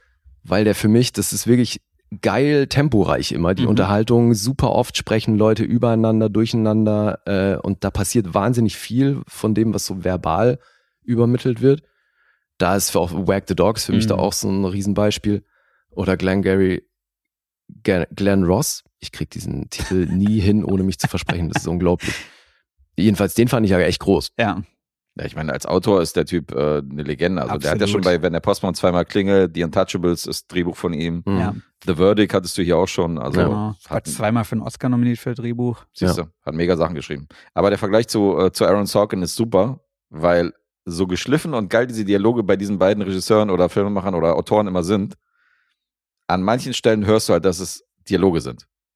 Also du hast Mhm. ab und zu, hast du dieses Gefühl, dass du nicht vergessen kannst, dass es gerade ein Film ist, weil Mhm. gerade bei der äh, weiblichen Hauptrolle von dem Film, den wir jetzt gerade besprechen, merkst du, das sind Lines aus dem Drehbuch. Ja. Das, ist, das ist wie vorgelesen teilweise. Das ist einfach zu perfekt. Das hat dann vielleicht ein bisschen was auch mit dem Cast zu tun, weil ich fand zum Beispiel bei Glenn Gary, Glenn Ross Sehr hat gut. das, hat das sensationell funktioniert, Da hat super funktioniert, richtig. weil das auch immer so einen geilen, also das ist halt auch so ein verbaler Schlagabtausch immer. Ja. Ne, das ist so richtig so zack, zack, zack, Mhm. zack, zack die ganze Zeit. Ja, da funktioniert super. Bin ich bei dir. Und deswegen mag ich seine Art zu schreiben echt gerne, Mhm. weil da eben immer verbal eine Menge oder rhetorisch halt eine Menge passiert. Ja. Und die, diesen hier hat er auch inszeniert. Und ich hatte aber auch schon mal einen Film, wo er Regie geführt hat. Das war State of Maine. Mhm. Fand ich auch ganz cool. Und als Regisseur hat er ganze 21 Credits, aber eben, wie Gäste gesagt hat, als Autor Genau. eine Menge mehr, 47. Und äh, Auch die bekannteren Geschichten, die bekannteren Filme sind bei ihm bei den Ja, er Drehbuch-Credits. ja. Und äh, auf jeden Fall. also Mhm. ich hatte damals Red Belt von ihm gesehen, den Mhm. mochte ich ja. Aber sonst ist es eher überschaubar, fand ich, was seine Regie-Credits hat, wo, Ja. ich, wo ich sage, geil. Deswegen, das war auch der Ansatz von Anastasios, dass er gesagt hat, dann mach doch mal weiter in der Reihe. Und ich habe da einen, den nicht jeder kennt. Mhm. mhm. Und deswegen hat er uns auch diesen Film hier vorgeschlagen, weil der halt nicht so zu den bekannteren zählt. Und ich muss auch sagen, Ich kannte den auch der, nicht vorher. Mir war der komplett unbekannt. Also ja, auch nicht vom auch. Hören. Ah. hab auch noch nie was von dem Film gehört. Der Richtig. deutsche Titel ist Die unsichtbare Falle. Mhm. Mhm. Originaltitel The Spanish Prisoner von 1997. Akkurat Richtig. übersetzt. ja, jetzt beschreibt The Spanish Prisoner ist ja eine Referenz an so einen alten Trick. Mhm. Irgendwie hier, wie, wir hatten ja neulich bei Lucky Number 11, gab es doch, wie war das, Kansas City Shuffle? Ja, und bei, äh, ich hatte ja Focus neulich mit Will Smith, das Ah, ja. auch so ein, da ist dieser, ich habe jetzt vergessen, wie der Name ist, aber das ist dieser Trick, wo die halt jemanden anschießen und so zwischen die Rippen an eine bestimmte Stelle schießen, dass er nicht lebensgefährlich verletzt werden kann. Mhm. Und das hat auch so eine bestimmte Bezeichnung, dass so in irgendeinem in irgendeinem Fake-Ding, dass Leute halt so tun, als wenn die den anderen erschießen, um dann das Vertrauen von den Gangstern zum Beispiel irgendwie zu, zu kriegen. Ja. Aber dann äh, den so treffen, dass der halt nicht irgendwie lebensgefährlich verletzt wird und dann wieder irgendwie, dass man den wiederbeleben kann. Mhm. Mhm. Das spielt in dem Fall auch eine Rolle und das hat auch eine Bezeichnung. Das sind so diese, diese Gaunereien, die so, Ja. die so einen bestimmten Namen haben. Nur einer davon ist. Ich weiß nicht, ob das in den USA wirklich ein gängiger Begriff ist. Hm. Kann ich null beurteilen, aber ich kann schon nachvollziehen, dass die da eine Übersetzung gesucht haben, die irgendwie verständlich ist. Mhm. Klar. Ja. So, wer erzählt, worum es hier geht? Kann ich ja mal probieren. Ja, mach mal. Also, es geht um ähm, die Hauptrolle spielt Campbell Scott. Der spielt Joe Ross. Campbell Scott ist der Typ, der diesen ähm, Bill Gates-Verschnitt in dem neuen Jurassic World spielt, in, in Oblivion gerade im Kino. Mhm. Da ist er, äh, da ist er gerade so der Antagonist. Also Ja, der ist- dürfte, Er ist dürfte auch, viel präsent sein. das stimmt, aktuell, ja. Und er ist, ähm, wenn noch eine sehr kleine Rolle, er war Richard Parker, der Vater von Andrew Garfield in Amazing Spider-Man. Ach krass, okay, das hatte ich Ah, nicht mehr auf dem Schirm. Genau. Krass, krass, krass. Wobei mich eher, eher an Steve Jobs erinnert hatte, weniger an Bill Gates. Stimmt, ja. Okay, ja, hast recht. Ja, Steve Jobs ist die bessere Ja. Wahl. Aber so dieser Elon Musk-Typ und so hin und her, also dieses von wegen dieses Triple, das spielt er öfter mal in seinen, Ja. in seinen Filmen. Und hier ist er auch natürlich sehr verkopft, weil der spielt so einen Erfinder, beziehungsweise Mathematiker. Mhm. Das habe ich nicht ganz verstanden. Der hat für seine Firma ähm, so ein millionenschweres Konzept irgendwie erfunden. Was das jetzt genau ist, kam nicht so richtig raus, oder? Das ist eine Formel, wie man auch. halt Kohle investiert und dann im Mittel halt ordentlich was bei Ja, rumkommt. Ich glaube auch, der hat, der hat der für, für Börsenabläufe hat der einen Algorithmus genau. äh, errechnet, Okay. Der einmalig ist und wo er eben auch so eine Art Patent drauf hat. Ja. Und damit ist er bei einem Unternehmen beschäftigt, die ihn deswegen oder dafür eingekauft haben. Mhm. Ja. Da steht aber eine Bezahlung noch aus und das Richtig. wurde eben auch nur mündlich Ja. vereinbart. Richtig. Das ist schon auch so ein Ding. Und ihnen geht es jetzt darum, seine, sein Baby zu schützen, quasi, finanziell was rauszuholen. Und jetzt natürlich die Frage, wem kann er trauen und äh, wem kann er nicht trauen. Also da ist zum Beispiel sein, ähm, sein Chef und der Kopf des Unternehmens, spielt hier natürlich eine Rolle. Der wird gespielt von Ben Gazzara. Ziemlich krasser Charakterdarsteller. Der hat in der Hollywood-Geschichte definitiv seine Fußspuren hinterlassen. Mhm. Ähm, dann ist da seine Kollegin, mit der er sich eigentlich gut versteht, die auch da gewissermaßen involviert ist. Und dann kommt noch so ein zwielichtiger, unbekannter Millionär dazu, den er kennenlernt, Jimmy Bell. Beziehungsweise noch einen Beziehungsweise Kollegen, Jimmy Dell ne? heißt der. George Lang, den Kollegen hat er auch, genau, George Lang, das ist, ähm, der wird gespielt von äh, Ricky Jay, den hatte ich in Mhm. Boogie Nights. Das ist der DOP in Boogie Nights, der Ja, die Kamera, stimmt, äh, der ja. die Kamera mal hält. Da habe ich Genau. den neulich gesehen. Aber ich möchte kurz was einwerfen, weil ich finde das einigermaßen wichtig. Von Anfang an ist erstmal gar nichts zwielichtig. genau. Also das ist ja das Schöne, dass du eigentlich sieht alles so aus, als wäre alles cool, es verläuft alles mehr oder weniger nach Plan, außer Mhm. dass er eben so ein bisschen darauf hindrängt, dass er halt noch nicht bezahlt wurde für seinen Job. Aber da steht ja der Abschluss, da steht so ein wichtiger Abschluss bevor, den die mit einer anderen Firma haben, wo sie das Ding quasi an ihre Kunden verkaufen und Ja. dann ist Zahltag und dann wird ihm auch versprochen, dann kriegst du auch deinen Anteil. Aber eben, bis dahin wirkt erstmal nichts zwielichtig. Ja, gut, natürlich, am Anfang nicht direkt. Also Ja. am Anfang ist erstmal alles peachy, weil er denkt jetzt, keine Ahnung, dass er jetzt sein, eine Menge Geld verdienen wird dadurch und seine Firma ist natürlich happy, dass er diesen Algorithmus da erfunden hat Mhm. und äh, freuen sich natürlich auch, dass sie so einen tollen Mitarbeiter haben. Also es stimmt schon. Ja, Ja. und das, Ori das Original von diesem Process, wie es genannt wird, Mhm. das befindet sich in einem Safe, zu dem auch nur unser Protagonist und sein Chef einen Schlüssel haben. mhm. Ja. Das ist, glaube ich, auch noch eine wichtige Info. Genau. Das Genau. Ganze stellt er ja vor auf irgendeiner Karibikinsel, da treffen die sich. Mhm. Ja, da ist das das Treffen mit dem potenziellen Kunden. Ne? Genau. Ja. Und da lernt er dann besagten Millionär kennen namens Jimmy Dell. Mhm. Der wird gespielt von Steve Martin. Geile Besetzung, ne? Ja, ziemlich, voll. ziemlich gegen den Strich besetzt, auf jeden Fall. Ja. Und im Laufe des Films, ich meine nicht von Anfang an, wird unser Hauptcharakter Joe Ross halt auch immer ähm, paranoider, Mhm. beziehungsweise erscheint das FBI dann auch auf der Bildfläche in Form von Felicity Huffman unter anderem. Ed O'Neill, Mhm, sehen wir auch an geil. einer Stelle hier, Al Bundy. ähm, also schon eine gute Besetzung. Rebecca Mhm. Pigeon spielt seine Arbeitskollegin, die auch immer wieder involviert ist und die auch auf dieser Insel da mitfährt. Die war übrigens in Warnleben auch verheiratet mit Mehmet, wusste ich auch nicht. Ja, genau, ist die Frau genau. von Mehmet. Das ist die ja. Frau von ihm bis heute. Und ähm, ja, bei ihr sieht man diese Drehbuchdialoge, finde ich am meisten so, weil die hat, wenn die so auf eine Frage antwortet und so, das klingt schon nicht so, wie man redet normalerweise. Mhm. Also es Mhm. klingt zwar Wobei, cool, aber ich, ich habe das für mich so ein bisschen dahingehend verordnet, dass sie ihn beeindrucken möchte auch. Weil du hast ja schon gesagt, er wird so etabliert, dass er ein ziemlicher Kopftyp ist. mhm. Das heißt, so wie er die Art und Weise, auch wie er spricht, er achtet immer darauf, höflich zu sein, nicht groß drum rumzureden, flucht und nicht. flucht nicht, spart sich so die gröbsten Floskeln und sie steht sehr offensichtlich auf ihn und ich habe ihre Art zu sprechen, weil sie die, die Sätze, die, sie, die dann eben so gescriptet klingen, die stellt sie schon auch ein bisschen aus, finde ich. Ja. Und deswegen klang das für mich so ein bisschen, ich sag das jetzt für dich so, weil du eh schon dich so wahnsinnig gewählt ausdrückst und ich will da jetzt so ein bisschen mitmachen, weißt du? So Das klar, passt ja so auch wirkte das für insgesamt mich. Insgesamt zu ihrer Rolle. Fand Film. ich eben auch, ja. Ja. Er sollte dann eher so denken, ja. You talk kind of funny, but I like it. Ja. Das so. Ja. Weiß nicht. Aber kann sein, klar, kann man so, kann man so interpretieren. Ja, ging bei mir zumindest so. Also wenn es jetzt nicht David Mamet wäre, der hier äh, Regie und Drehbuch geführt, dann wäre mir das wahrscheinlich gar nicht aufgefallen. Sondern da ich weiß, dass es einer ist, der so auf ausgefeilte Dialoge Wert legt und so und sehr gut als Drehbuchautor funktioniert, ähm, wurde ich da so ein bisschen mit der Nase hingestoßen. Ich dachte, okay, hier hast du vielleicht ein bisschen übertrieben mit den, äh, mit den Worten, die du der Dame ins Mund, in den Mund gelegt hast. Aber klar. Hast du da, hast du da irgendwie einen konkreten, äh, ein konkretes Beispiel? Oder Nee. irgendeine Stelle, wo Ja, was ist dir der- besonders aufgefallen Das ist? sind so ziemlich jeder. Also jeder äh, Dialog mit ihr, wo sie involviert ist, hast du irgendwie ein, zwei Sätze dazwischen, wo ich denke, naja, so redet keiner. Jetzt nicht spezifisch, dass ich das jetzt rausgeschrieben hätte oder dass ich das jetzt äh, eins zu eins wiedergeben könnte. Ja, weil sie, sie, sie benutzt ja schon auch immer sehr gezielt und bewusst so Redewendungen, Hm. die sie dann raushaut, ne? die so ein bisschen ganz pauschal seine Situation wiedergeben. Hm. Und ähm, ja, ich finde bei Redewendungen, das soll, glaube ich, dann auch so klingen.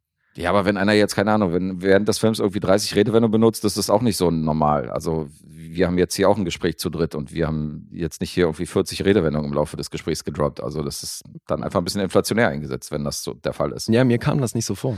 Das ist eben subjektiv meine Meinung, was mir so, was ich äh, Ja, deswegen habe ich dich ja gefragt, ob du da irgendwie ein konkretes Beispiel, aber die kam so vor, dass sie irgendwie äh, andauernd, wenn sie spricht, wirkte das irgendwie so. Ja, aber jetzt auch nicht oder? tragisch. Nicht so, dass ich jetzt gesagt habe, boah, Alter, was ist das? Sondern schon so, dass ich dachte, naja gut, Ist einfach ein bisschen aufgefallen. ist mir aufgefallen. Einfach, Okay. ja. Aber also nicht, willst du nur verstehen, also nicht schlecht gespielt, sondern Nee, nee. ähm, du merkst, wer das geschrieben hat. Na, Ich merke halt, dass es ein Film ist. Ja, okay. Mhm. Das sind halt die Stellen, wo ich, wo ich merke, wo ich nicht immersiv in den Film drin bin, weil ich denke, ja gut, man hört hier, dass es ein Film ist. Mhm. Es wirkt halt wie so ein Bühnenstück, wo einer vorne steht und hat halt ihre Lines auswendig gelernt. Mich hat das sowieso, aber das hatten wir, glaube ich, bei seinen Stoffen eh auch schon, Ja. dass das sich oft so anfühlt, als könnte das auch genauso auf der Bühne stattfinden. Ja, das Mhm. muss man kaufen. Ja. Aber das ist genauso wie bei Aaron Sorkin. Also gerade so Eben. hier äh, The Trial of the Chicago Seven und so, diese Gerichtsverhandlungen. Richtig. Ich meine, das, das könnte ein Bühnenstück sein. Also Ja. weil es auch oft so was Kammerspielähnliches Mhm. hat, ne? Ja. Oder eben ähm, Dialoglastig. genau, die einzelnen Szenen Richtig. quasi nur aus Dialogen bestehen und so, ja. Da geht's nicht um krasse Kamerafahrten oder Effekte oder Explosionen oder so, sondern das ist halt so, das ist halt so minimalistisches Kino, wo es halt wirklich um die geschliffenen Dialoge Mhm. geht, um zu folgen, welcher Charakter tickt wie. Und so, das ist hier auch Ja. der Fall. Ja, es, ich glaube, es würde dem Film nicht gerecht werden, wenn wir hier zu viel verraten würden, weil es gibt natürlich den einen oder anderen Kniff oder die eine oder andere Wendung, die man so nicht kommen sieht und ähm, Ich glaube, man der Zuschauer weiß natürlich auch nicht so richtig, was hier abgeht oder wem man trauen kann und wem nicht. Ja. Also wir Ging, sind ja das, so, ging euch das auch so? Also na, das, wir sind, glaube ich, so ein bisschen auf dem Mindset von dem Hauptcharakter. Also das ist ja schon so, dass wir, wenn er was entdeckt, entdeckt das Publikum das auch. Also es ist nicht so dieses Hitchcock-Ding, dass das Publikum mehr weiß als, als, der, Mhm. als der Ja, Hauptcharakter, genau. sondern wir sind meistens auf dem gleichen Status. Und das hat bei euch gut funktioniert? Ja, Geht so. Geht so? Bei Guest Show? also jetzt kein Highlight, aber auch hier wieder. Ich kann jetzt Chepper Kiddick äh, nochmal referieren vom Anfang an. Die erste Rezension von mir ist ein, ist ein solider, interessanter Film, aber jetzt auch nicht so null vergleichbar mit Glengarry, Glenn Ross und äh, Mhm. Ja, also, null. also das ist für mich eine andere Nummer. Also so es was- ist auf jeden so Fall eine andere Liga. Da, Ja, da, bin, genau, ich, da bin ich. bei euch, Mhm. aber ich finde, man wird trotzdem, man wird total gut drangehalten. Also man, man Fall. will irgendwie wissen, was Man da geht. Ja. Man ist eben nicht auf dem Punkt, dass man eh schon weiß, Mhm. was passiert ist, sondern man folgt ihm mit durch, diesen, durch diese Situation. Und das Ja. finde ich schon echt, deswegen würde ich auch nicht sagen, dass er über weite Strecken des Films paranoid ist, weil ich finde, das kommt erst mit der Zeit Mhm. und da eben auch immer synchron mit dem Zuschauer. Weil ich glaube, was man noch erzählen kann zur Handlung, was das ganze Ding auslöst, ist, dass er, nachdem er Jimmy Dell da auf dieser in, in Insel diesem, trifft. auf dieser Insel trifft, er ihn bittet, für ihn was mit nach New York zu nehmen. Mhm. Um seiner Schwester zu geben. Ja, er soll ein Geschenk mitnehmen, was dann seiner, äh, was er seiner Schwester übergeben soll. Und damit geht die Nummer los. Mhm. dass diese mh, komischen Dinge passieren, weil er dann, äh, also er wird dann von seiner Kollegin darauf hingestoßen, dass sie, dass er ja gar nicht weiß, wer der Typ ist, jetzt auch nicht weiß, was der ihm mitgegeben Mhm. hat und sonst könnte ja sonst was sein. Und dann macht er das Ding auf und sieht, dass es nur ein Buch ist. Altes Buch über Tennis. Ja. Und dann geht das alles los. Und, Und vor allen Dingen will er offensichtlich, also der Millionär, gespielt von Steve Martin, will ihn ja offensichtlich auch mit der Schwester verkuppeln, weil Mhm. er sagt ja, ich mag dich und so hin und her und vielleicht triffst dich mal mit ihr, bring ihr mal das Buch. Das Mhm. heißt, er will, dass die sich persönlich treffen. Ja. Und ähm, er hat offensichtlich die Motivation, die beiden auf ein Date zu schicken. Das kann man auch an der Stelle verraten, das ist, glaube ich, nicht zu viel. Mhm. Ja. Also was mir an dem Film gefallen hat, war, ich meine, du hast da wirklich echt starke Schauspieler in dem Film, mehrere Figuren, die eta- etabliert werden und die stehen halt echt cool in Verbindung so untereinander. Also Mhm. es ist nicht so, dass es dass irgendwie eine Figur, finde ich, deplatziert wird Hm. oder zu kurz kommt oder so. Ähm, Vor allem, ich zu find- guten Zeitpunkt wieder aufgegriffen, so. Dann Ja, Figur. und vor allem ist es hier nicht so, dass die Figuren so etabliert werden, dass du gleich bei jeder Figur weißt, Ja. äh, okay, da ist der Böse, Mhm. weißt du? Sondern du bist erstmal wirklich auf seinem Stand. So, du misstraust niemandem, Mhm. weil das tauchen ja auch so Leute auf wie so eine Felicity Huffman. Mit ihrer Figur finde ich auch echt cool gemacht, weil du kommst erstmal nicht drauf, da irgendjemandem zu misstrauen. Ja. Ja. Auf deine also, Frage hin, wo ich geht so meinte, war ungefähr bei der Hälfte nimmt der Film ja dann eine Wendung an. Mhm. Ich weiß nicht, Mit ob dem- bei der Hälfte ist, aber ist ja. ungefähr die Hälfte, ja. Wo dann ne, eher wird. FBI, FBI einschalten muss. Mhm. Und ja, also da hatte ich mir irgendwie meinen Teil bei gedacht, ohne jetzt hier irgendwas zu verraten. Mhm. Ja, da ist Und man dann- schon an einem Punkt, dass man sich natürlich denkt, Mhm. äh, okay, das wird alles nicht so laufen Mhm. wie geplant. Mhm. Ja, aber trotzdem finde ich, äh, verraten sie nur so viel, dass du wissen willst, was ist da, wie löst Ja. sich die Nummer auf. Ja. Und dadurch finde ich, ist er recht kurzweilig. Hm, Geht eine Stunde 50 Minuten und ich finde, die spürt man nicht groß. das stimmt. Ja, ist recht intelligent gemacht. Ist, äh, ist ein solider Film, aber Ja. haut mich jetzt nicht aus den Socken. Ja, auch hier Also scheinen wir uns Ende- einig zu sein. Am Ende fand ich halt, dass ein paar Sachen dann zu stark konstruiert wurden, damit es halt irgendwie von der Gesamtstory halt auch passt. Mhm. Das sind so, ist so der Kritik, Kritikpunkt an dem Film, den ich habe. Und ich meine, es ist ein Film, der eben zu 100% mit einer Story halt funktionieren muss. Und da hakt's manchmal. Okay. Mhm. Ja, okay, kann ich verstehen. Es war, es ist ja dann doch, mir ist aufgefallen, dass es für Mehmet-Verhältnisse ist es sprachlich ziemlich ähm, brav alles. Mhm. Und dann habe ich ja hier auch gelesen, dass das erst sein zweiter Film ist, der ein PG-Rating bekommen hat. Mhm.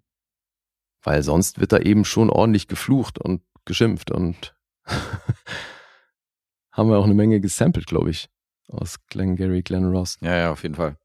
Äh, Ich muss leider auf der, auf der Negativseite muss ich hier noch erwähnen, äh, der Ansatz war ja auch von Mehmet, dass er er der Meinung ist, dass so Comedians auch immer eine dunkle, ernste Seite haben. Und das hat, Mhm. da kamen ja ein paar Referenzen von Filmen, zum Beispiel Jerry Lewis in King of Comedy, wo Ja. er auch so ein Arschloch gezeigt hat und so. Und das hat in vielen Filmen funktioniert, aber Steve Martin hier in seiner Rolle, weiß nicht. Echt? Hat für dich nicht funktioniert? Nee, weil der hat irgendwie, der hat ja auch schon ein paar Filme, wo, also so Comedies, Mhm. wo er diesen Typen spielt. So einen Ja. arrogant eingebildet, weißt du, der auch immer so ein bisschen abfällig auf die anderen runterguckt. Und ich habe nur darauf gewartet, wann der Lacher kommt. Ich fand den irgendwie deplatziert, ja. So dieser zwielichtige Millionär Steven Martin da zu besetzen, weiß nicht. Also grundsätzlich einen Comedian da reinzustellen, haben wir ja bei Adams von gesehen, der auch primär Comedian ist. Da hat es mega funktioniert in diesem, Mhm. in diesem Polit-Thriller um, ähm, Teddy Kennedy. Bei Die unsichtbare Falle Steve Martin in einem Mehmet-Stoff, Alter. Hat für mich funktioniert. Echt? Ich Ja, kann auch ging's. den Ansatz verstehen, also was die Besetzung angeht. Ja, für mich hat es funktioniert. Okay, bei mir war, fand, ich fand ihn störend. Wie siehst du es, Dave? Für mich hat's auch funktioniert. Echt, ja? Mhm. Okay, krass. Ich habe so ein bisschen auf seinen, auf die Pointen Auf gewartet. gewartet. Ja. Ja. Naja, gut. Alright. Dann äh, wollen wir zu den Punkten überleiten von Mhm. dem Film. Mhm. Aus 97, Die unsichtbare Falle, The Spanish Prisoner. Hat folgende Punkte. IMDb ist bei einer 7,2. Metascore 70. Rotten Tomatoes. Hier gibt es 89% Empfehlung, eine 7,4. Mhm. Mhm. 3,9 gibt es vom Publikum und Letterboxd ist hier bei einer 3,5. Okay. Jetzt raten wir nochmal kreuz und quer. Mhm. Mm, Okay, wer fängt an? Ich kann anfangen, wenn ihr wollt. Okay. Ähm, Sekunde, ich Gibt's noch sowas wie einen Joker? Macht er den noch? Den haben wir abgeschafft. Der Sehr gut. wurde gerade mal Finde ich zwischenzeitlich abgeschafft. Fandst dich gut, den Joker? Nee. Okay. Dann machen wir nachher beim Quiz machen wir einen Joker dann. Also, ich sag, Guess ist bei 6,5 und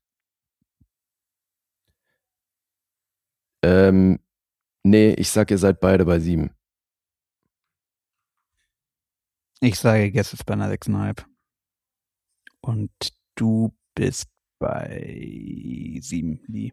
Das hat vorhin schon so gut funktioniert, dass ich äh, Guess zu optimistisch eingeschätzt habe. Jetzt bin ich mal gespannt. ey. Ich sage, Dave ist bei einer 6,5. Ich sag drei Sterne bei Letterboxd. Und Lee ist bei einer. Na, ich sag 7,5. Ich wage mal was. Ja, du, was soll ich sagen? Guess kennt mich einfach zu gut. ey. Das ist eine Dahingehend. 7,5? Ich bin bei 7,5. Tschüss. Ich bin bei einer 7. Ach, du bist doch noch bei einer 7. Mhm. Yay. Also krass, krass korrigiert auf jeden Fall, weil auch hier, wie vorhin, zwischen einer 6,5 und einer 7 tendiert, aber diesmal die optimistische Variante genommen, weil der Film ja doch ganz pfiffig ist. Und mich für eine 7 entschieden. Dann habe ich verkackt, wa? Für Geil. The Spanish Prisoner. Und wir? Ich glaube, das erste Mal, dass ich während ich tippe was korrigiert habe, was dann auch hinterher richtig war. Sonst ist es tendenziell immer andersrum. Nee, diesmal, also als du die 6,5 meintest, dachte ich, okay, das müsste jetzt reichen. Das könnte klappen heute. Und dann hat er doch noch die 7 genannt, nicht Mhm. schlecht. Dave doch noch 7, ja, okay. Mhm. Ja, er hatte schon einen Unterhaltungswert. Ich fand den Cast wirklich gut. Ja, das meintest du in der zweiten Hälfte irgendwie Ja. überhaupt nicht mehr. Da reißt man seit noch eine 7 raus. Ja. Mhm. Das Ding ist, der ist von 97. Und klar gibt's dann halt ne, Vergleiche mit Hitchcock und, und Mhm. irgendwelche Stories, aber ich meine, 97 war das jetzt nicht so etabliert, dass dann halt ein Film auch immer so krasse Wendungen dann halt irgendwie genommen hatte. Das kam dann halt erst später, deswegen hatte ich es auch in diesen Kontext gestellt, dass es wahrscheinlich in dieser Alter. Machart dann. In der Zeit kam Fight Club und äh, 12 Monkeys und so. Da gab es schon Filme mit krassen Ja, Wendungen. natürlich. Die unglaublich, Genau. äh, The Unusual Suspects und so. Richtig, genau. Ja. Usual Suspects. Äh, The Usual Suspects, Entschuldigung. Ich muss irgendwas verkehrt daran. Ja.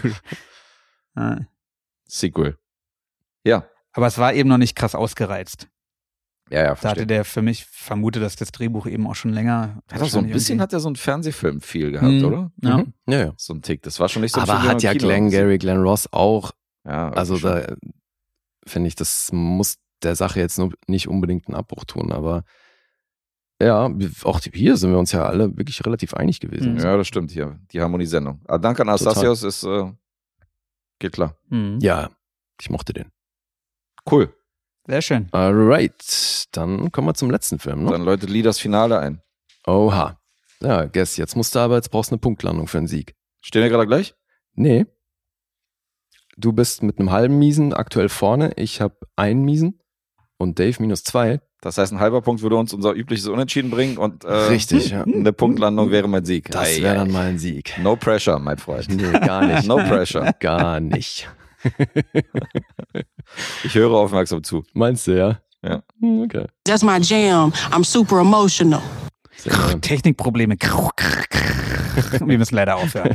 genau. Also, was ich gerade geguckt habe, ist, wie es steht. Und es steht gerade 2 zu 0 für dich Mhm. in den regulären Episoden. Insofern wäre das sowieso mal mein erster Punkt. Yay. Weil wir haben zweimal unentschieden in den Support-Episoden. Da steht es also nach wie vor 0 zu 0. Und Mhm. bei den regulären 2 zu 0 für dich. Das heißt, ich äh, stehe noch ohne Punkt da bisher. Warte, Ja. ich, ich reiche dir ein Taschentuch für die Schweißtropfen rüber.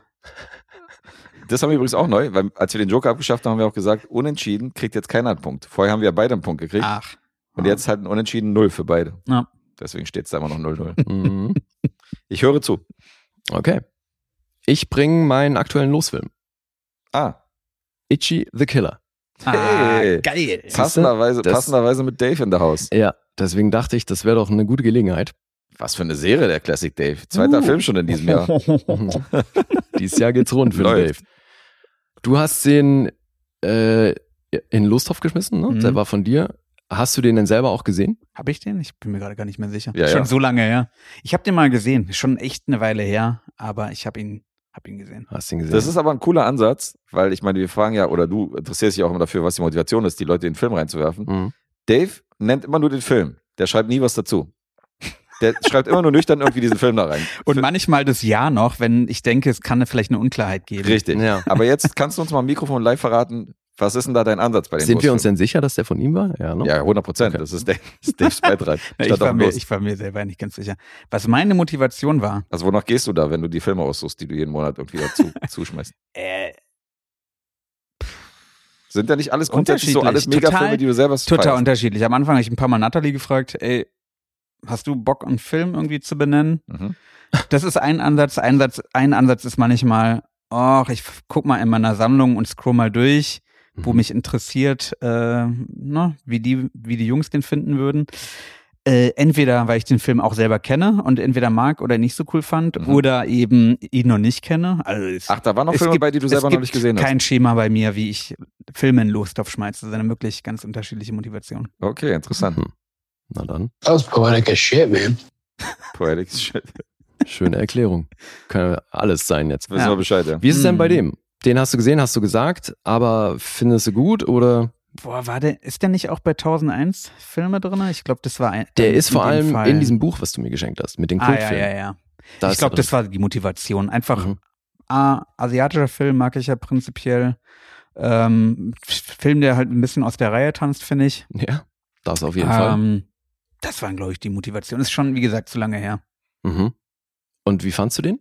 Gut. Du fandst ihn gut? Ja. Okay. Na, dann schauen wir mal, wie ich den fand.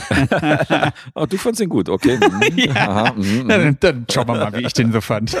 ja, weil du hast ja definitiv damit recht, dass das ein Film ist, der aus der Reihe tanzt. Ja, der Und- polarisiert ganz schön und logisch. ist auch echt heftig. Also das weiß ich noch. Ja, damit wirbt er auch. Also das ist auf jeden Fall das, wo ähm, unisono alle sagen, der ist krass, super, weil so heftig. Blutig quasi. Also. Ja. Okay. Mhm. Also hier geht's dann doch ordentlich zur Sache. Ähm, das basiert auf einem Manga, was ich davor nicht wusste. Und das erklärt aber einiges von dem, was hier so passiert. Was ich am, am verwirrendsten überhaupt fand, war, dass die, dieses Gesicht, was man auf dem Cover sieht, ist ja recht bekannt. Ne? Also das Cover kennt man, weil er ja hier mit diesem, äh, mit den äh, Nadeln in der Backe, ne, diesen Sicherheitsnadeln, weil er halt diese äh, aufgeschlitzten Mundwinkel hat. Ein Glasgow Smile, wie sich das so schön nennt, oder ich glaube auch Chelsea Smile, äh, hat er hier halt komplett aufgeschnitten und deswegen hat er hier dann so äh, Sicherheitsnadeln drin, damit das nicht permanent so aufgeht. Okay. Ne? Das heißt, gibt es auch eine Szene, wo er dann so raucht und dann einfach den Rauch durch die Schlitze der Backen rausbläst. Ah ja. dass solche Geschichten sind mit CGI gelöst. Mhm. Und ähm, die ist, kann ich jetzt schon mal sagen, nicht gut gealtert, weil dieser Film ist von 2001 und das haben wir ja öfter mit der CGI von so Filmen äh, rund um die Jahrtausendwende, dass das so eine Sache ist, wie die, wie die altert und das, also hier hat das wirklich nicht so gut funktioniert. Also, jedenfalls war für mich eben dieses absolut verwirrende Ding, dass dieses ähm, Bild, was ich schon oft gesehen habe, das Cover von, von Itchy the Killer, dass die Figur, die man da sieht, ist nicht Itchy the Killer. Ah ja. Das ist irgendein Nebencharakter oder was? Nee, das ist die andere Hauptfigur. Ach so, okay. Aber ich finde es halt, also, ja. ne, also warum? So. Weil für mich, ich dachte immer, der Typ ist Itchy the Mhm. Killer und das ist der krasse so. Das ist Und naheliegend, ja. ja, hätte ich auch gedacht, aber ist nicht so. Sondern der ist so ein Vollstrecker von der Yakuza namens Kakihara.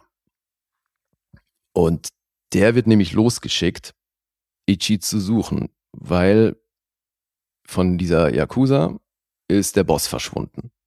Und alle sagen, es gibt dann so Gerüchte von anderen Gangs und auch Leuten innerhalb dieser Truppe, die sagen, der ist mit einer Frau durchgebrannt, der hat sämtliche Geld geklaut und ist abgezogen.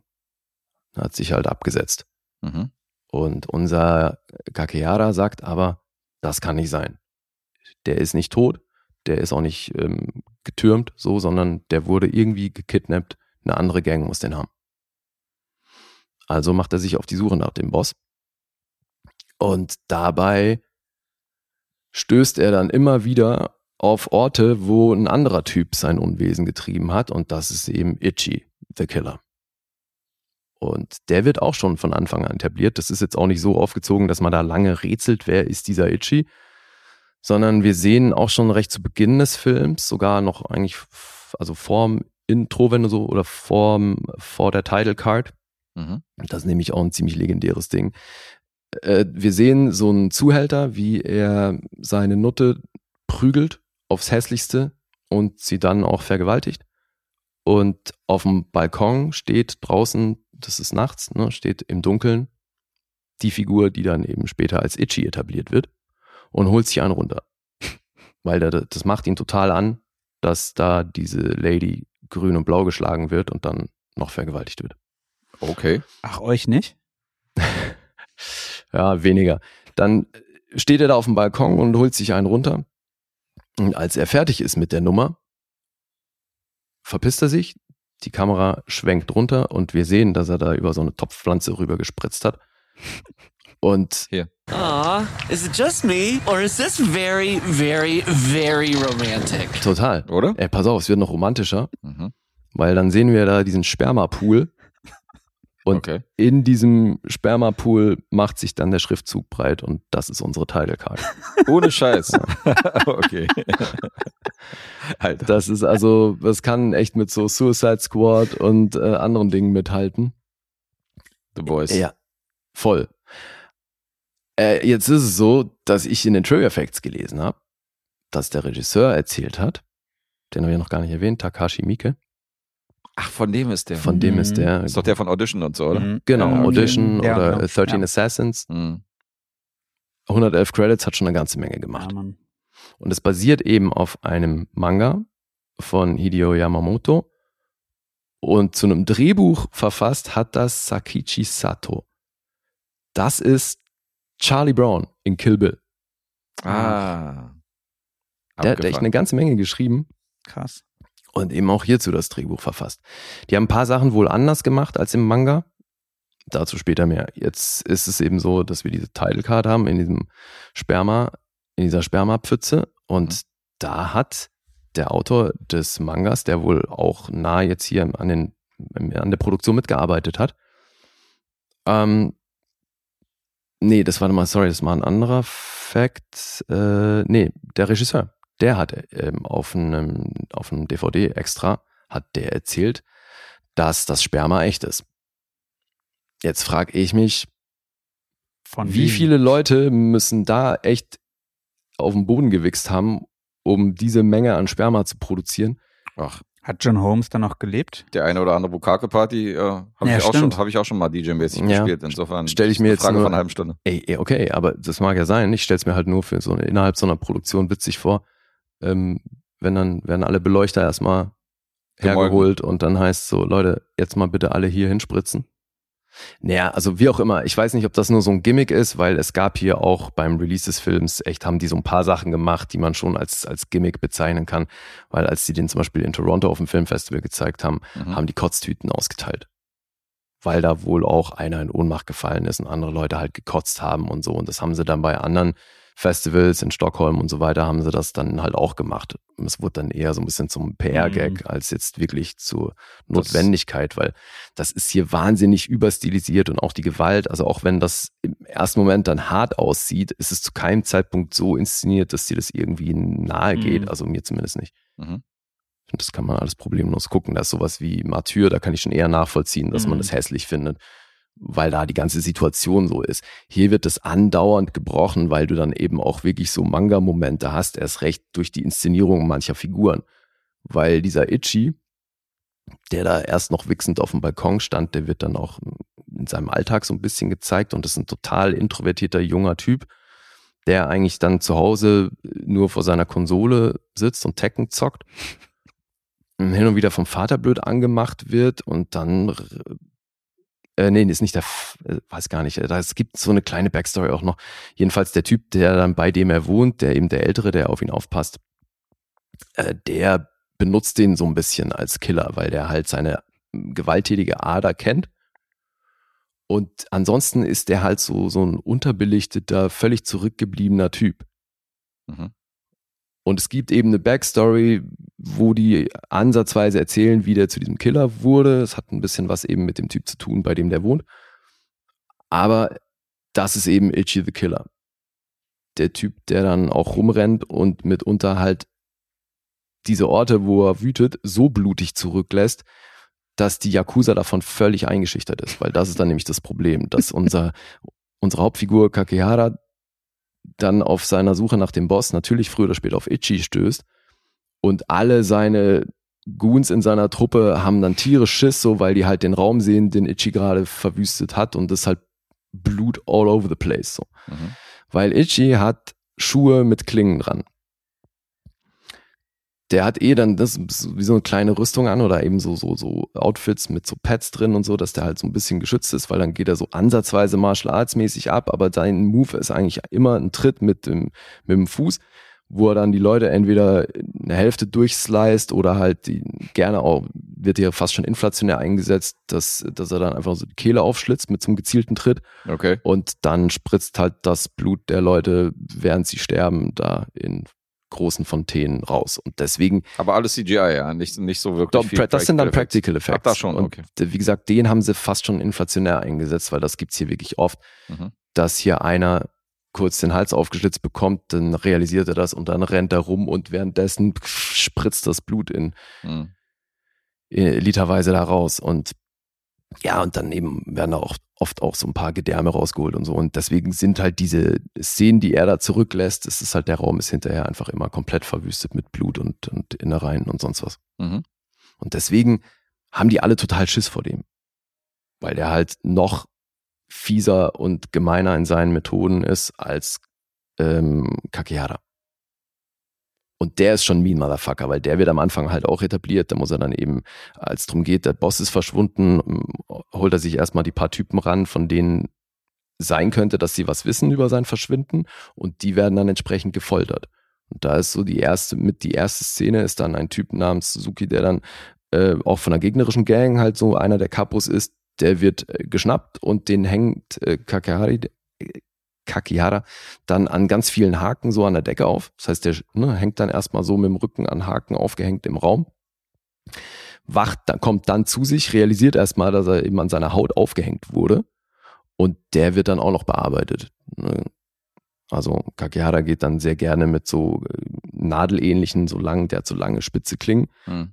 Die steckt er dann dem halt irgendwie einmal so von unten durchs Kinn ne, hoch in den Mund oder durch, an der Seite durch den Mund oder dann auch ins Ohr und so, äh, bearbeitet den dann halt mit seiner Klinge, um so die Information von ihm rauszukriegen. Und nachdem das dann immer noch nichts geworden ist, muss halt das Frittierfett her.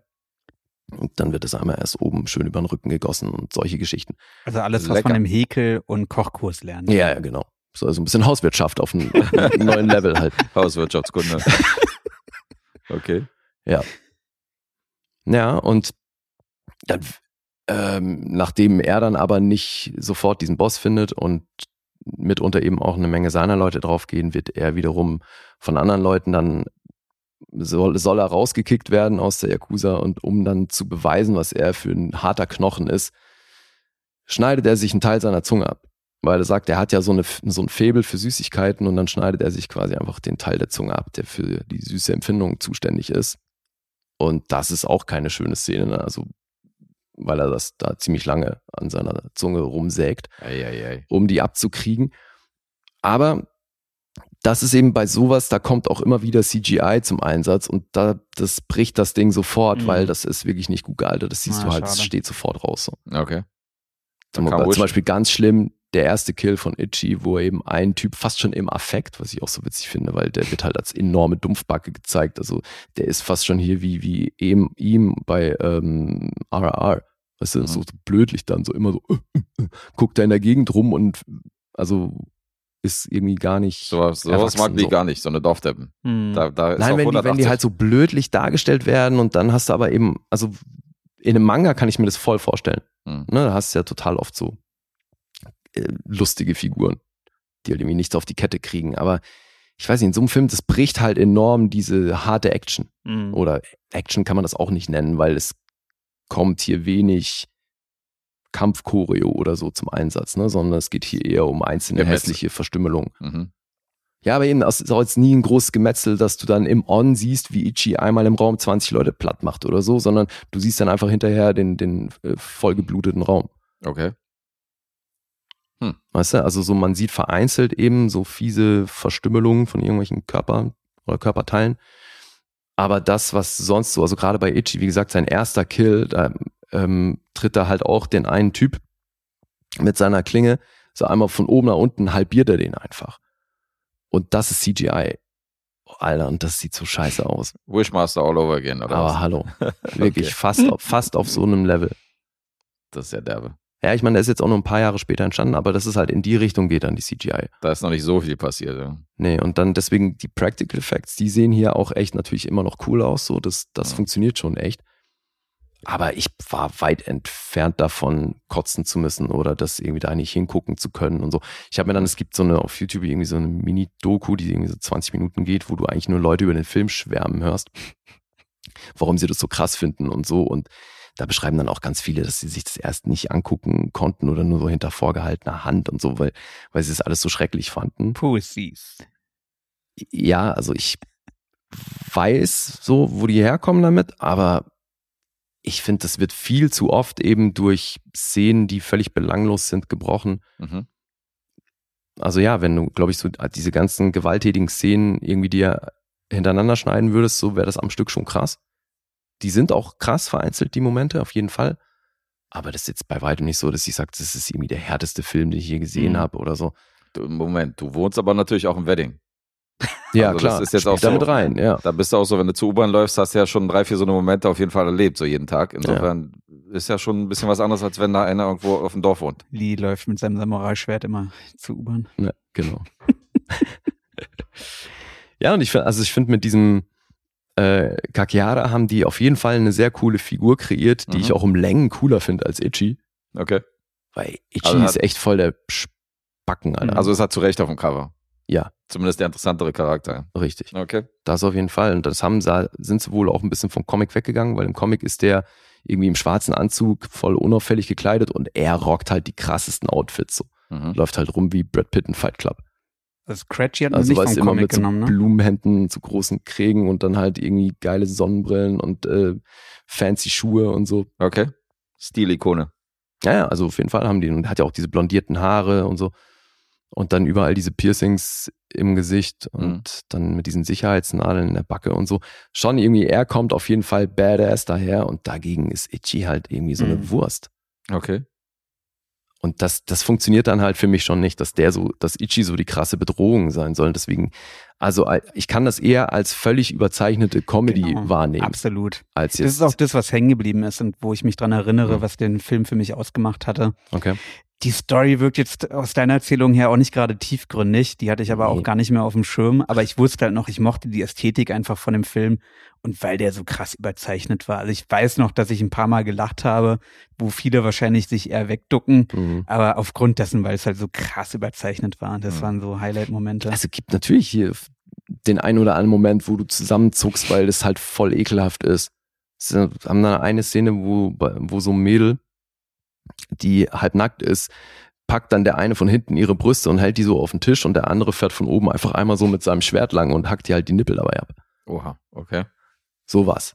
Das ist schon eben, da zuckst du halt kurz, weil es nasty ist, so, aber das ist jetzt nichts, was dich irgendwie hart traumatisiert und wo dann plötzlich kotzend auf der Couch sitzt. Also, Aber warum wohl? The Lees have always been perverts. ja, eben. ja. Another day in the office. Genau. Bin der done that. Ja. Das Schöne ist, dass der Herr, der äh, Kakehara spielt, Mhm. den kennen wir aus dem Thor-Franchise. Der spielt Hogun. Ach ja. Ach, okay, krass. Das ist Tadanobu Asano. Der hat wirklich in Amerika auch schon einiges gemacht, war auch so bei so Blockbustern aller Battleship und so dabei. Mhm. 116 Credits, also der hat nun wirklich schon eine Menge gemacht. Der Herr, der Ichi spielt, Nao Omori, der hat ähm, auch ein, zwei internationale Projekte gemacht. Ich glaube, das letzte war hier äh, The Outsider mit Jared Leto, das Ding. So ein Netflix-Film war das, glaube ich, Mhm. äh, wo auch Asano mitgespielt hat. Also da waren die auch wieder beide in einem Projekt. Aber also der ist wirklich bei weitem nicht so ein cooler Typ wie eben Asano. Okay. Den fand ich irgendwie echt schwierig. Aber ja, eben, also die Rolle ist auch komisch gezeichnet und so. Und ich glaube, in einem Comic hätte ich das irgendwie cool gefunden. In so einem Film, weiß ich nicht. Es wirkt schon sehr nach einem Manga. Deswegen ge- wundert mich auch, dass ich ja nicht von alleine drauf gekommen bin, dass das irgendwie eine Manga-Verfilmung ist, weil es schon äh, vieles davon weist darauf hin. Da vielleicht doch auf die bedruckten, auf die bedruckte Version äh, empfehlen als, als die bewegte. Ja, also der, ich finde, das ist jetzt wieder so ein Ding. Ich fand den nicht wirklich gut. Ich finde trotzdem, als Fan von diesem Genre muss man den irgendwie gesehen haben, Mhm. aber auch wirklich nur, damit du ihn dann gesehen hast, weil der eben in seiner krassen Fanbase wird der schon sehr hoch gehalten. Habe ich, also was ich jetzt so gelesen habe von Leuten, die da wirklich wahnsinnig auf diesen Film schwören und das eben als äh, Meilenstein in der Richtung betrachten, da bin ich natürlich nicht. Mhm. Ja. Und ich kann auch den Ansatz verstehen, dass dann eben der Autor des Mangas hat gesagt, das ist für ihn sind hier eben ähm, Kakehara und Ichi sind so ein bisschen die Gegenpole, wenn es um BDSM geht. Dass halt der eine, ne, Kakehara ist ganz klar der Masochist und Ichi ist ein Sadist. Okay. ja, was ich irgendwie, es geht für mich nicht so hundertprozentig Mhm. auf, weil bei Itchy, der wendet fast schon unbewusst Gewalt an. Das ist nicht so, dass der Leute umbringt und es dann geil findet, sondern der findet es ja geil, anderen Leuten zuzugucken, wie sie misshandelt werden. Also klar, das hat schon auch was Sadistisches, aber wie gesagt, es passt nicht so ganz zu den Morden, die er begeht. Aber Mhm. ja, wie auch immer. Klar sind das so Gegenpole. Ähm, und ich finde, optisch ist es auch nicht so hundertprozentig meins. Ich finde, er hat ein paar coole Einstellungen, aber ansonsten wäre da bildsprachlich auch echt mehr drin gewesen, finde ich. Ich meine, er hat jetzt 1,4 Millionen gekostet, was echt nicht viel ist, vor allem gemessen daran, dass hier dann doch einiges am Blut fließt. Mhm. Aber der wirkt viel älter, als er ist. Also, wer hätte es mir jetzt erzählt, der ist von 94, hätte ich gekauft, sofort. Okay. Aber der ist halt von 2001. Doch, 2000er Jahre, ja. Mhm. Und ja, ist in sämtlichen Ländern äh, gebannt, Mhm. ist auch laut IMDb immer noch BG, BPJM restricted. Mhm. Geht zwei Stunden, neun Minuten. Und ist auf jeden Fall sehenswert. Aber eben nichts, was ich wahnsinnig gut finde. Ich glaube, das ist immer noch eine deutsche Abkürzung, ne? BPJM. Ah, stimmt, ja. naja. Aber ich finde es halt so komisch, da steht BPJM und dann aber restricted auf Englisch. Hm, das ist natürlich Quark. Indiziert Ja, heißt es auf Deutsch. eben.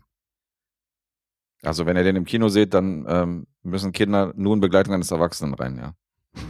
Also wenn die Du sechs Jahre alt seid, ihr müsst euren Papi mitnehmen, dann dürft ihr den gucken. Genau, Genau. dann viel Ja. Spaß damit. Das ist die Ihr Altersfreigabe. könnt leider nicht zum Mediamarkt und sagen, hier, ich brauche diesen Film und findet ihn in irgendeinem Regal, sondern den Mhm. gibt's nur unter der Ladentheke. Unter der Ladentheke beim Händler eures Vertrauens.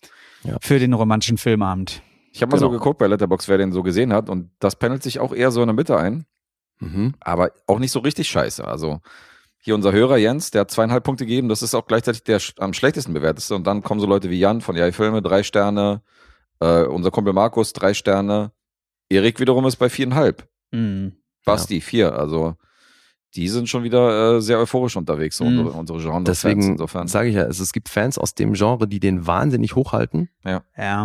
Also ich habe ihn, Aber keiner so irgendwie bei einem Stern oder Ja, anderthalb ja, oder ja. zwei Sterne oder so. Also da ist der, da ist der bei Nee, nee, keinem eben. insofern. Also da, das geht schon. Da wäre ich natürlich auch nicht, weil der hat definitiv was. Also Ja. das kann man dem nicht absprechen. Aber er wäre wahrscheinlich gerne ikonischer, als er letztendlich war. ich meine, der damals ja Leuten schon ist was er das, ne? eingeläutet. Ein Jahr vorher, glaube ich, ich glaube von 2000 das Battle Royale, wo es ja auch sehr blutig zuging. Mhm. Das war so der erste Film, da, in- den man vielleicht so zuordnen kann. Und der dann halt ein Jahr später, und die haben ja dann letztendlich ja wirklich so ein eigenes Genre eingeläutet. Also Mhm. diese sehr blutigen japanischen Filme gibt's ja mittlerweile en masse. Na, wir hatten ja hier eine Story of Ricky O, hieß der, glaube ich. Ja. Und der wiederum hat das, finde ich, fast schon besser gemacht, weil der hat halt von vorne bis hinten Comedy gemacht. Mhm. Da waren auch die Action-Momente so aufgezogen, dass du das zu keinem Zeitpunkt ernst Ja. nehmen sollst. aber es war halt auch cool, weil du hattest ja kein CGI da, weil der ist halt so Eben. alt, dass er Mhm. nur Practical Effects hattest und die waren teilweise Ah, so ja. abge abgefahren und abgedreht mit aufgeblasenen Gesichtern und so, wo du denkst, Alter, das ist, was ist das denn? Und Itchy ist aber stellenweise so aufgezogen, dass der dich irgendwie dazu verleitet oder verleiten soll, das ernst zu nehmen. Mhm. Und das geht dann halt nicht. Also deswegen als wahnsinnig überzeichnete Comedy kann man den Film, glaube ich, schon auch echt gut finden. Mhm. Aber ansonsten ist das nicht rund. Ist auch nicht sonderlich kurz, finde ich. Nee, eben, das kommt dazu. Da sind halt wirklich viele Passagen, wo gefühlt nichts passiert und das, was passiert, ist schauspielerisch dann eben zum Teil so bekloppt. Also wirklich der Typ, der Ichi spielt, Alter, was der da macht, das. Ja, aber da hatten wir es ja schon oft, ich witzig, ich habe da echt oft mit japanischen Filmen so mein Problem, ne? Also gerade sowas, wenn es um Schauspiel geht, Mhm. manchmal. Weird. Weil bei amerikanischen Comedies, wenn da überzeichnet gespielt wird, komme ich damit irgendwie besser klar.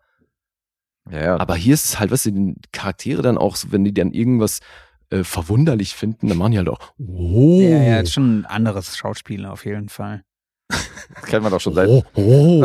Ist mich auch denke, also really, Alter? seit Toshiro ist äh, Lee großer Fan davon. Ja, ja, ohne Scheiß, Alter. Toshiro Mifune, der ist schuld. Ich meine, Toshiro hat ja auch diese, der hat ja auch angefangen, weil ich habe hier Sanjuro rezensiert vor ein paar Monaten. Und das war ja der erste Film, der diese Blutfontäne gezeigt hat. Mhm. Als einer so ein Samurai-Schwert irgendwie so rauszieht aus dem Körper. Und du siehst diese riesige Blutfontäne da so rausschießen. Deswegen ist das ja einer von Tarantinos Lieblingsfilmen, weil da hat er sich natürlich inspiriert gefühlt, Ja. das in äh, Kill Bill und Co. einzubauen. Insofern, dass das immer noch irgendwie so ein, so ein Ding ist, so in diesem, in diesem japanischen Action-Kino. Ja, damit komme ich ja gut klar. Ja. Mir geht's dann eher um die Reaktion der Leute und wie überzeichnet das halt gespielt Ja, ja, ist. Aber hier mit Blutfontänen habe ich ja erstmal kein Problem. Ja, aber ich finde es ich find's auch so, das hat mich gerade an Mifune erinnert, wo du ja auch das Schauspiel kritisierst und so. Mhm. ne? Ja, vor allem, weil es halt irgendwie, es passt zum Teil auch nicht zusammen für mich. weil- Also so die Mhm. Inszenierung, weil eben der äh, hier Asano, der äh, Kakihara spielt, der macht das halt auch über weite Strecken ansatzweise realistisch oder ne, spielt so Mhm. realistisch. Und manche sind halt wahnsinnig drüber. Ja. Das ist irgendwie nicht so eins. Naja, jetzt mal die Zahlen, ne? die habe ich noch nicht genannt. Mhm. 7,0 gibt's für diesen Film auf IMDb. Itchy the Killer, Metascore 55. Rotten Tomatoes von der Kritik 6,1 und vom Publikum 4 von 5. Letterboxd 3,6. Mhm. I am the supreme ninja. Oh. Oh, siehst du? Oh, Oh. das kann jetzt alles sein. Das ist ho. Erstaunt, fröhlich, Oh, oh. traurig, sauer. Weihnachtsmann. Und das war ja noch chinesisch. Also der Film. Ja, ja, ja. So, dran ist Guess. Oh je. Ui. Es graut mir ja. vor diesem Punkteraten. Ne? Ich freue mich schon. Naja, weil so viel Pro und Contra und so, das ist schon Mhm. nicht leicht, sich, dich da einzutacken. Das finde ich auch vom Raten her der schwierigste Film heute. Das ist schon irgendwo. Soll ich das nochmal zusammenfassen? irgendwie? Kannst Also, du mal deine Punkte schon- zwinkern? Versuch mal.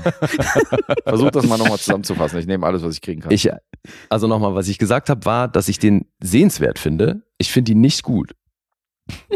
Okay? Jetzt geht das wieder los. Er ist sehr sehenswert, aber nicht gut als, ganz, als Gesamtwerk. So ist der, funktioniert er nicht. Aber der hat eben wahnsinnig viele sehenswerte Momente und allein dafür lohnt sich das Ding. Okay. So, ich würde den nicht wirklich empfehlen, Mhm. aber der hat, also den kann man, kann man machen. Auf jeden. So, schon gut wahrscheinlich auch für manche. Ich finde halt eben, in der Summe funktioniert das nicht wirklich. Das ist dafür auch zu lang. Mhm. Okay. Weil wenn es, weißt du, wenn es jetzt nur um diese Schockmomente geht, weil da irgendwie aufs Hässlichste was verstümmelt wird, also das leuchtet ein, dass bei dem Budget und der Lauflänge da auch eine Menge Leerlauf ist. Na gut, ich versuch's mal mit einer 5,5. Mhm. Ja, ich bin bei einer 6. Dave hat recht, ich bin bei sechs Punkten. Bei sechs Punkten. Damit hat Guess es wieder geschafft, auszugleichen. Hey, das ist so ein Running Gag. Das Ah, ist so ein Running Gag, ey. einigen wir uns auf Unentschieden. Wie Sehr viel gut. haben wir? Beim Unentschieden jeder? Guess und ich, jeder ein, Jeder ein. Dave zwei. Ja, ihr seid euch einfach zu ähnlich geworden. Ja, das ist Ne, die Motivation, woraus dieser Podcast entstanden ist, hier so kontroverse Meinungen zu demselben Film zu haben. Lee versucht einfach sein, sein 2 zu 0 versucht er über die Ziellinie zu retten, jetzt den Rest des Monats. Immer 0 so, keiner kriegt einen Punkt und 2-0 reicht am Ende. Aber guck mal, jetzt habe ich immerhin das nochmal so ei. zusammengefasst, dass die, die größte Abweichung ein halber Punkt war. Also es Ja. kam ja scheinbar dann doch halbwegs so Ich wusste schon, das ist, also ich wusste schon, das ist so plus minus 5, so um das, um das mittelmäßig irgendwie herum, so, das Mhm, war mir genau. klar. Ich wusste nur nicht, wie weit hoch oder wie weit runter. Mhm. und dachte dann so, ja komm, machen wir 5,5, 6 ist natürlich voll im Rahmen, also es Siehst du? Ja. That's the spirit. Aber hey, danke, dass du meinen Los-Film rezensiert hast. Ich freue sehr mich. gerne. mhm. Ich habe den auch irgendwie gern geguckt. Ich war halt hinterher, ich habe auch echt eine Weile noch drüber nachgedacht, weil ich dachte so, irgendwie, Mhm. nee. Aber dann eben, manche Momente sind schon kultig. wahrscheinlich echt für manche Leute fast schon ikonisch. Ne? Mhm. Damit, äh, das ist eine gute Gelegenheit, uns überhaupt bei unseren Kumpels äh, zu bedanken, die uns supporten. Also so Leute wie Dave und Isa und auch hier Amco und so aus unserem direkten Freundeskreis. Äh, mit denen hat ja angefangen letztendlich, dass sie uns unterstützt Mhm. haben. Dann sind das so Kollegen geworden aus anderen Podcasts und jetzt mittlerweile sind ja auch viele. Dürfen alle unterstützen. Jetzt dürfen alle unterstützen. Jetzt sind auch ein paar Fremde dazugekommen. Also da sind wir sehr dankbar, dass ihr uns, dass ihr uns da supportet und äh, Mhm. Auch so eine, unsere Kumpels so, dass sie uns da, dass sie uns da jeden Monat so ein, so ein bisschen äh, was rüberwachsen lassen, finden wir, finden wir sehr toll. Aber gerade Dave bekommt ja mit, was wir hier teilweise an Ausgaben haben und dass wir uns hier ständig irgendeine neue Scheiße kaufen müssen und Ja. äh, Kopfhörer für euch und äh, für die Gäste und äh, Quiz und dann ein neues Programm kaufen. Das ist schon, Mhm. ist schon nicht ohne. Das heißt, das ist Ja, noch, äh, Genau, schickt mal nicht nur Filme, sondern packt auch noch ein T-Shirt dabei, äh, ein paar Lebensmittel bitte. Irgendwas, was lange haltbar ist. Ey, ich muss noch einen CGI-Moment aus Itchy erzählen. Mhm. An einem gewissen Punkt nimmt der mal so seine Sicherheitsnadeln raus. Mhm. Das heißt, dann geht der Mund halt komplett auf. Und dann sieht er halt aus wie die Grinsekatze. Na, Oha, okay. Ne? Weil dann kommt einer und will ihn in den Mund schlagen und er macht einfach den Mund auf. Okay, krass. Und ja, nagt dann an der Faust rum und so. Ah, ja. Und das ist aber halt eben auch über CGI gelöst, logischerweise. Und das halt Ja. auch nicht, geht nicht Ja, mehr so wirklich schade. klar. So. ich meine, ich habe ja vor ein paar Jahren mir nochmal Irreversibel angeschaut Mhm. und am Anfang die Szene im Club mit dem Feuerlöscher. Ja. Die hatten sie auch mit CGI gemacht. Hm. Und der Film ist ja, glaube ich, nur ein Jahr älter, wenn ich mich richtig erinnere. Wie, weiß ich. Äh, jünger, jünger, jünger. ja, kann sein. Und das wirkt halt immer noch richtig krass. Ja. Ja. Mhm. Also von Ja. daher schade. Weißt du denn, wie viel du ihm noch äh, gegeben Ich glaube, ich war bei acht Punkten damals. Du bist bei 8 für Itchy. Ja, ich merke das Ästhetische einfach sehr gut. Also Mhm. die Ästhetik hat mir einfach sehr gut gefallen. Ja, das polarisiert wahrscheinlich. Mhm.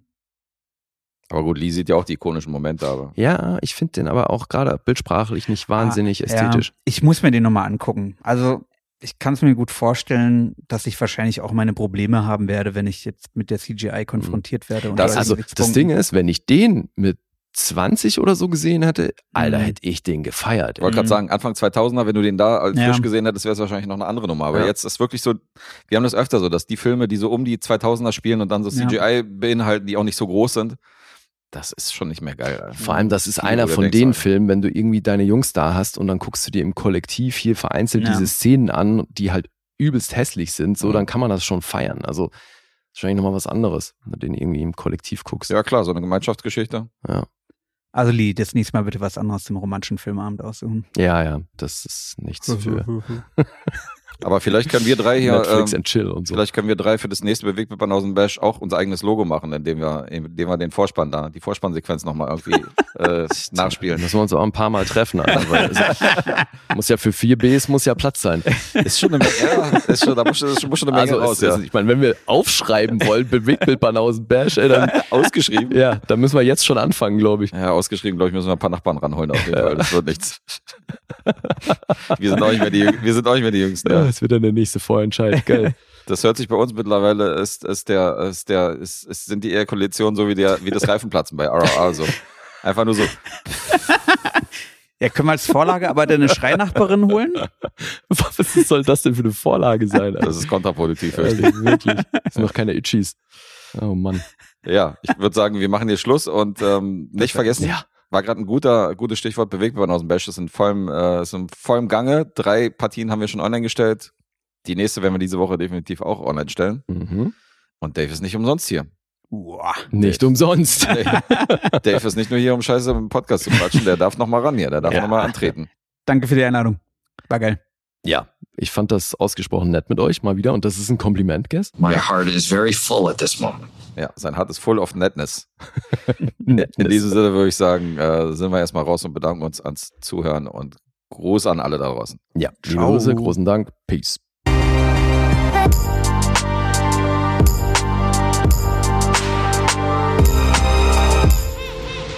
Bewegt Bild Banausen.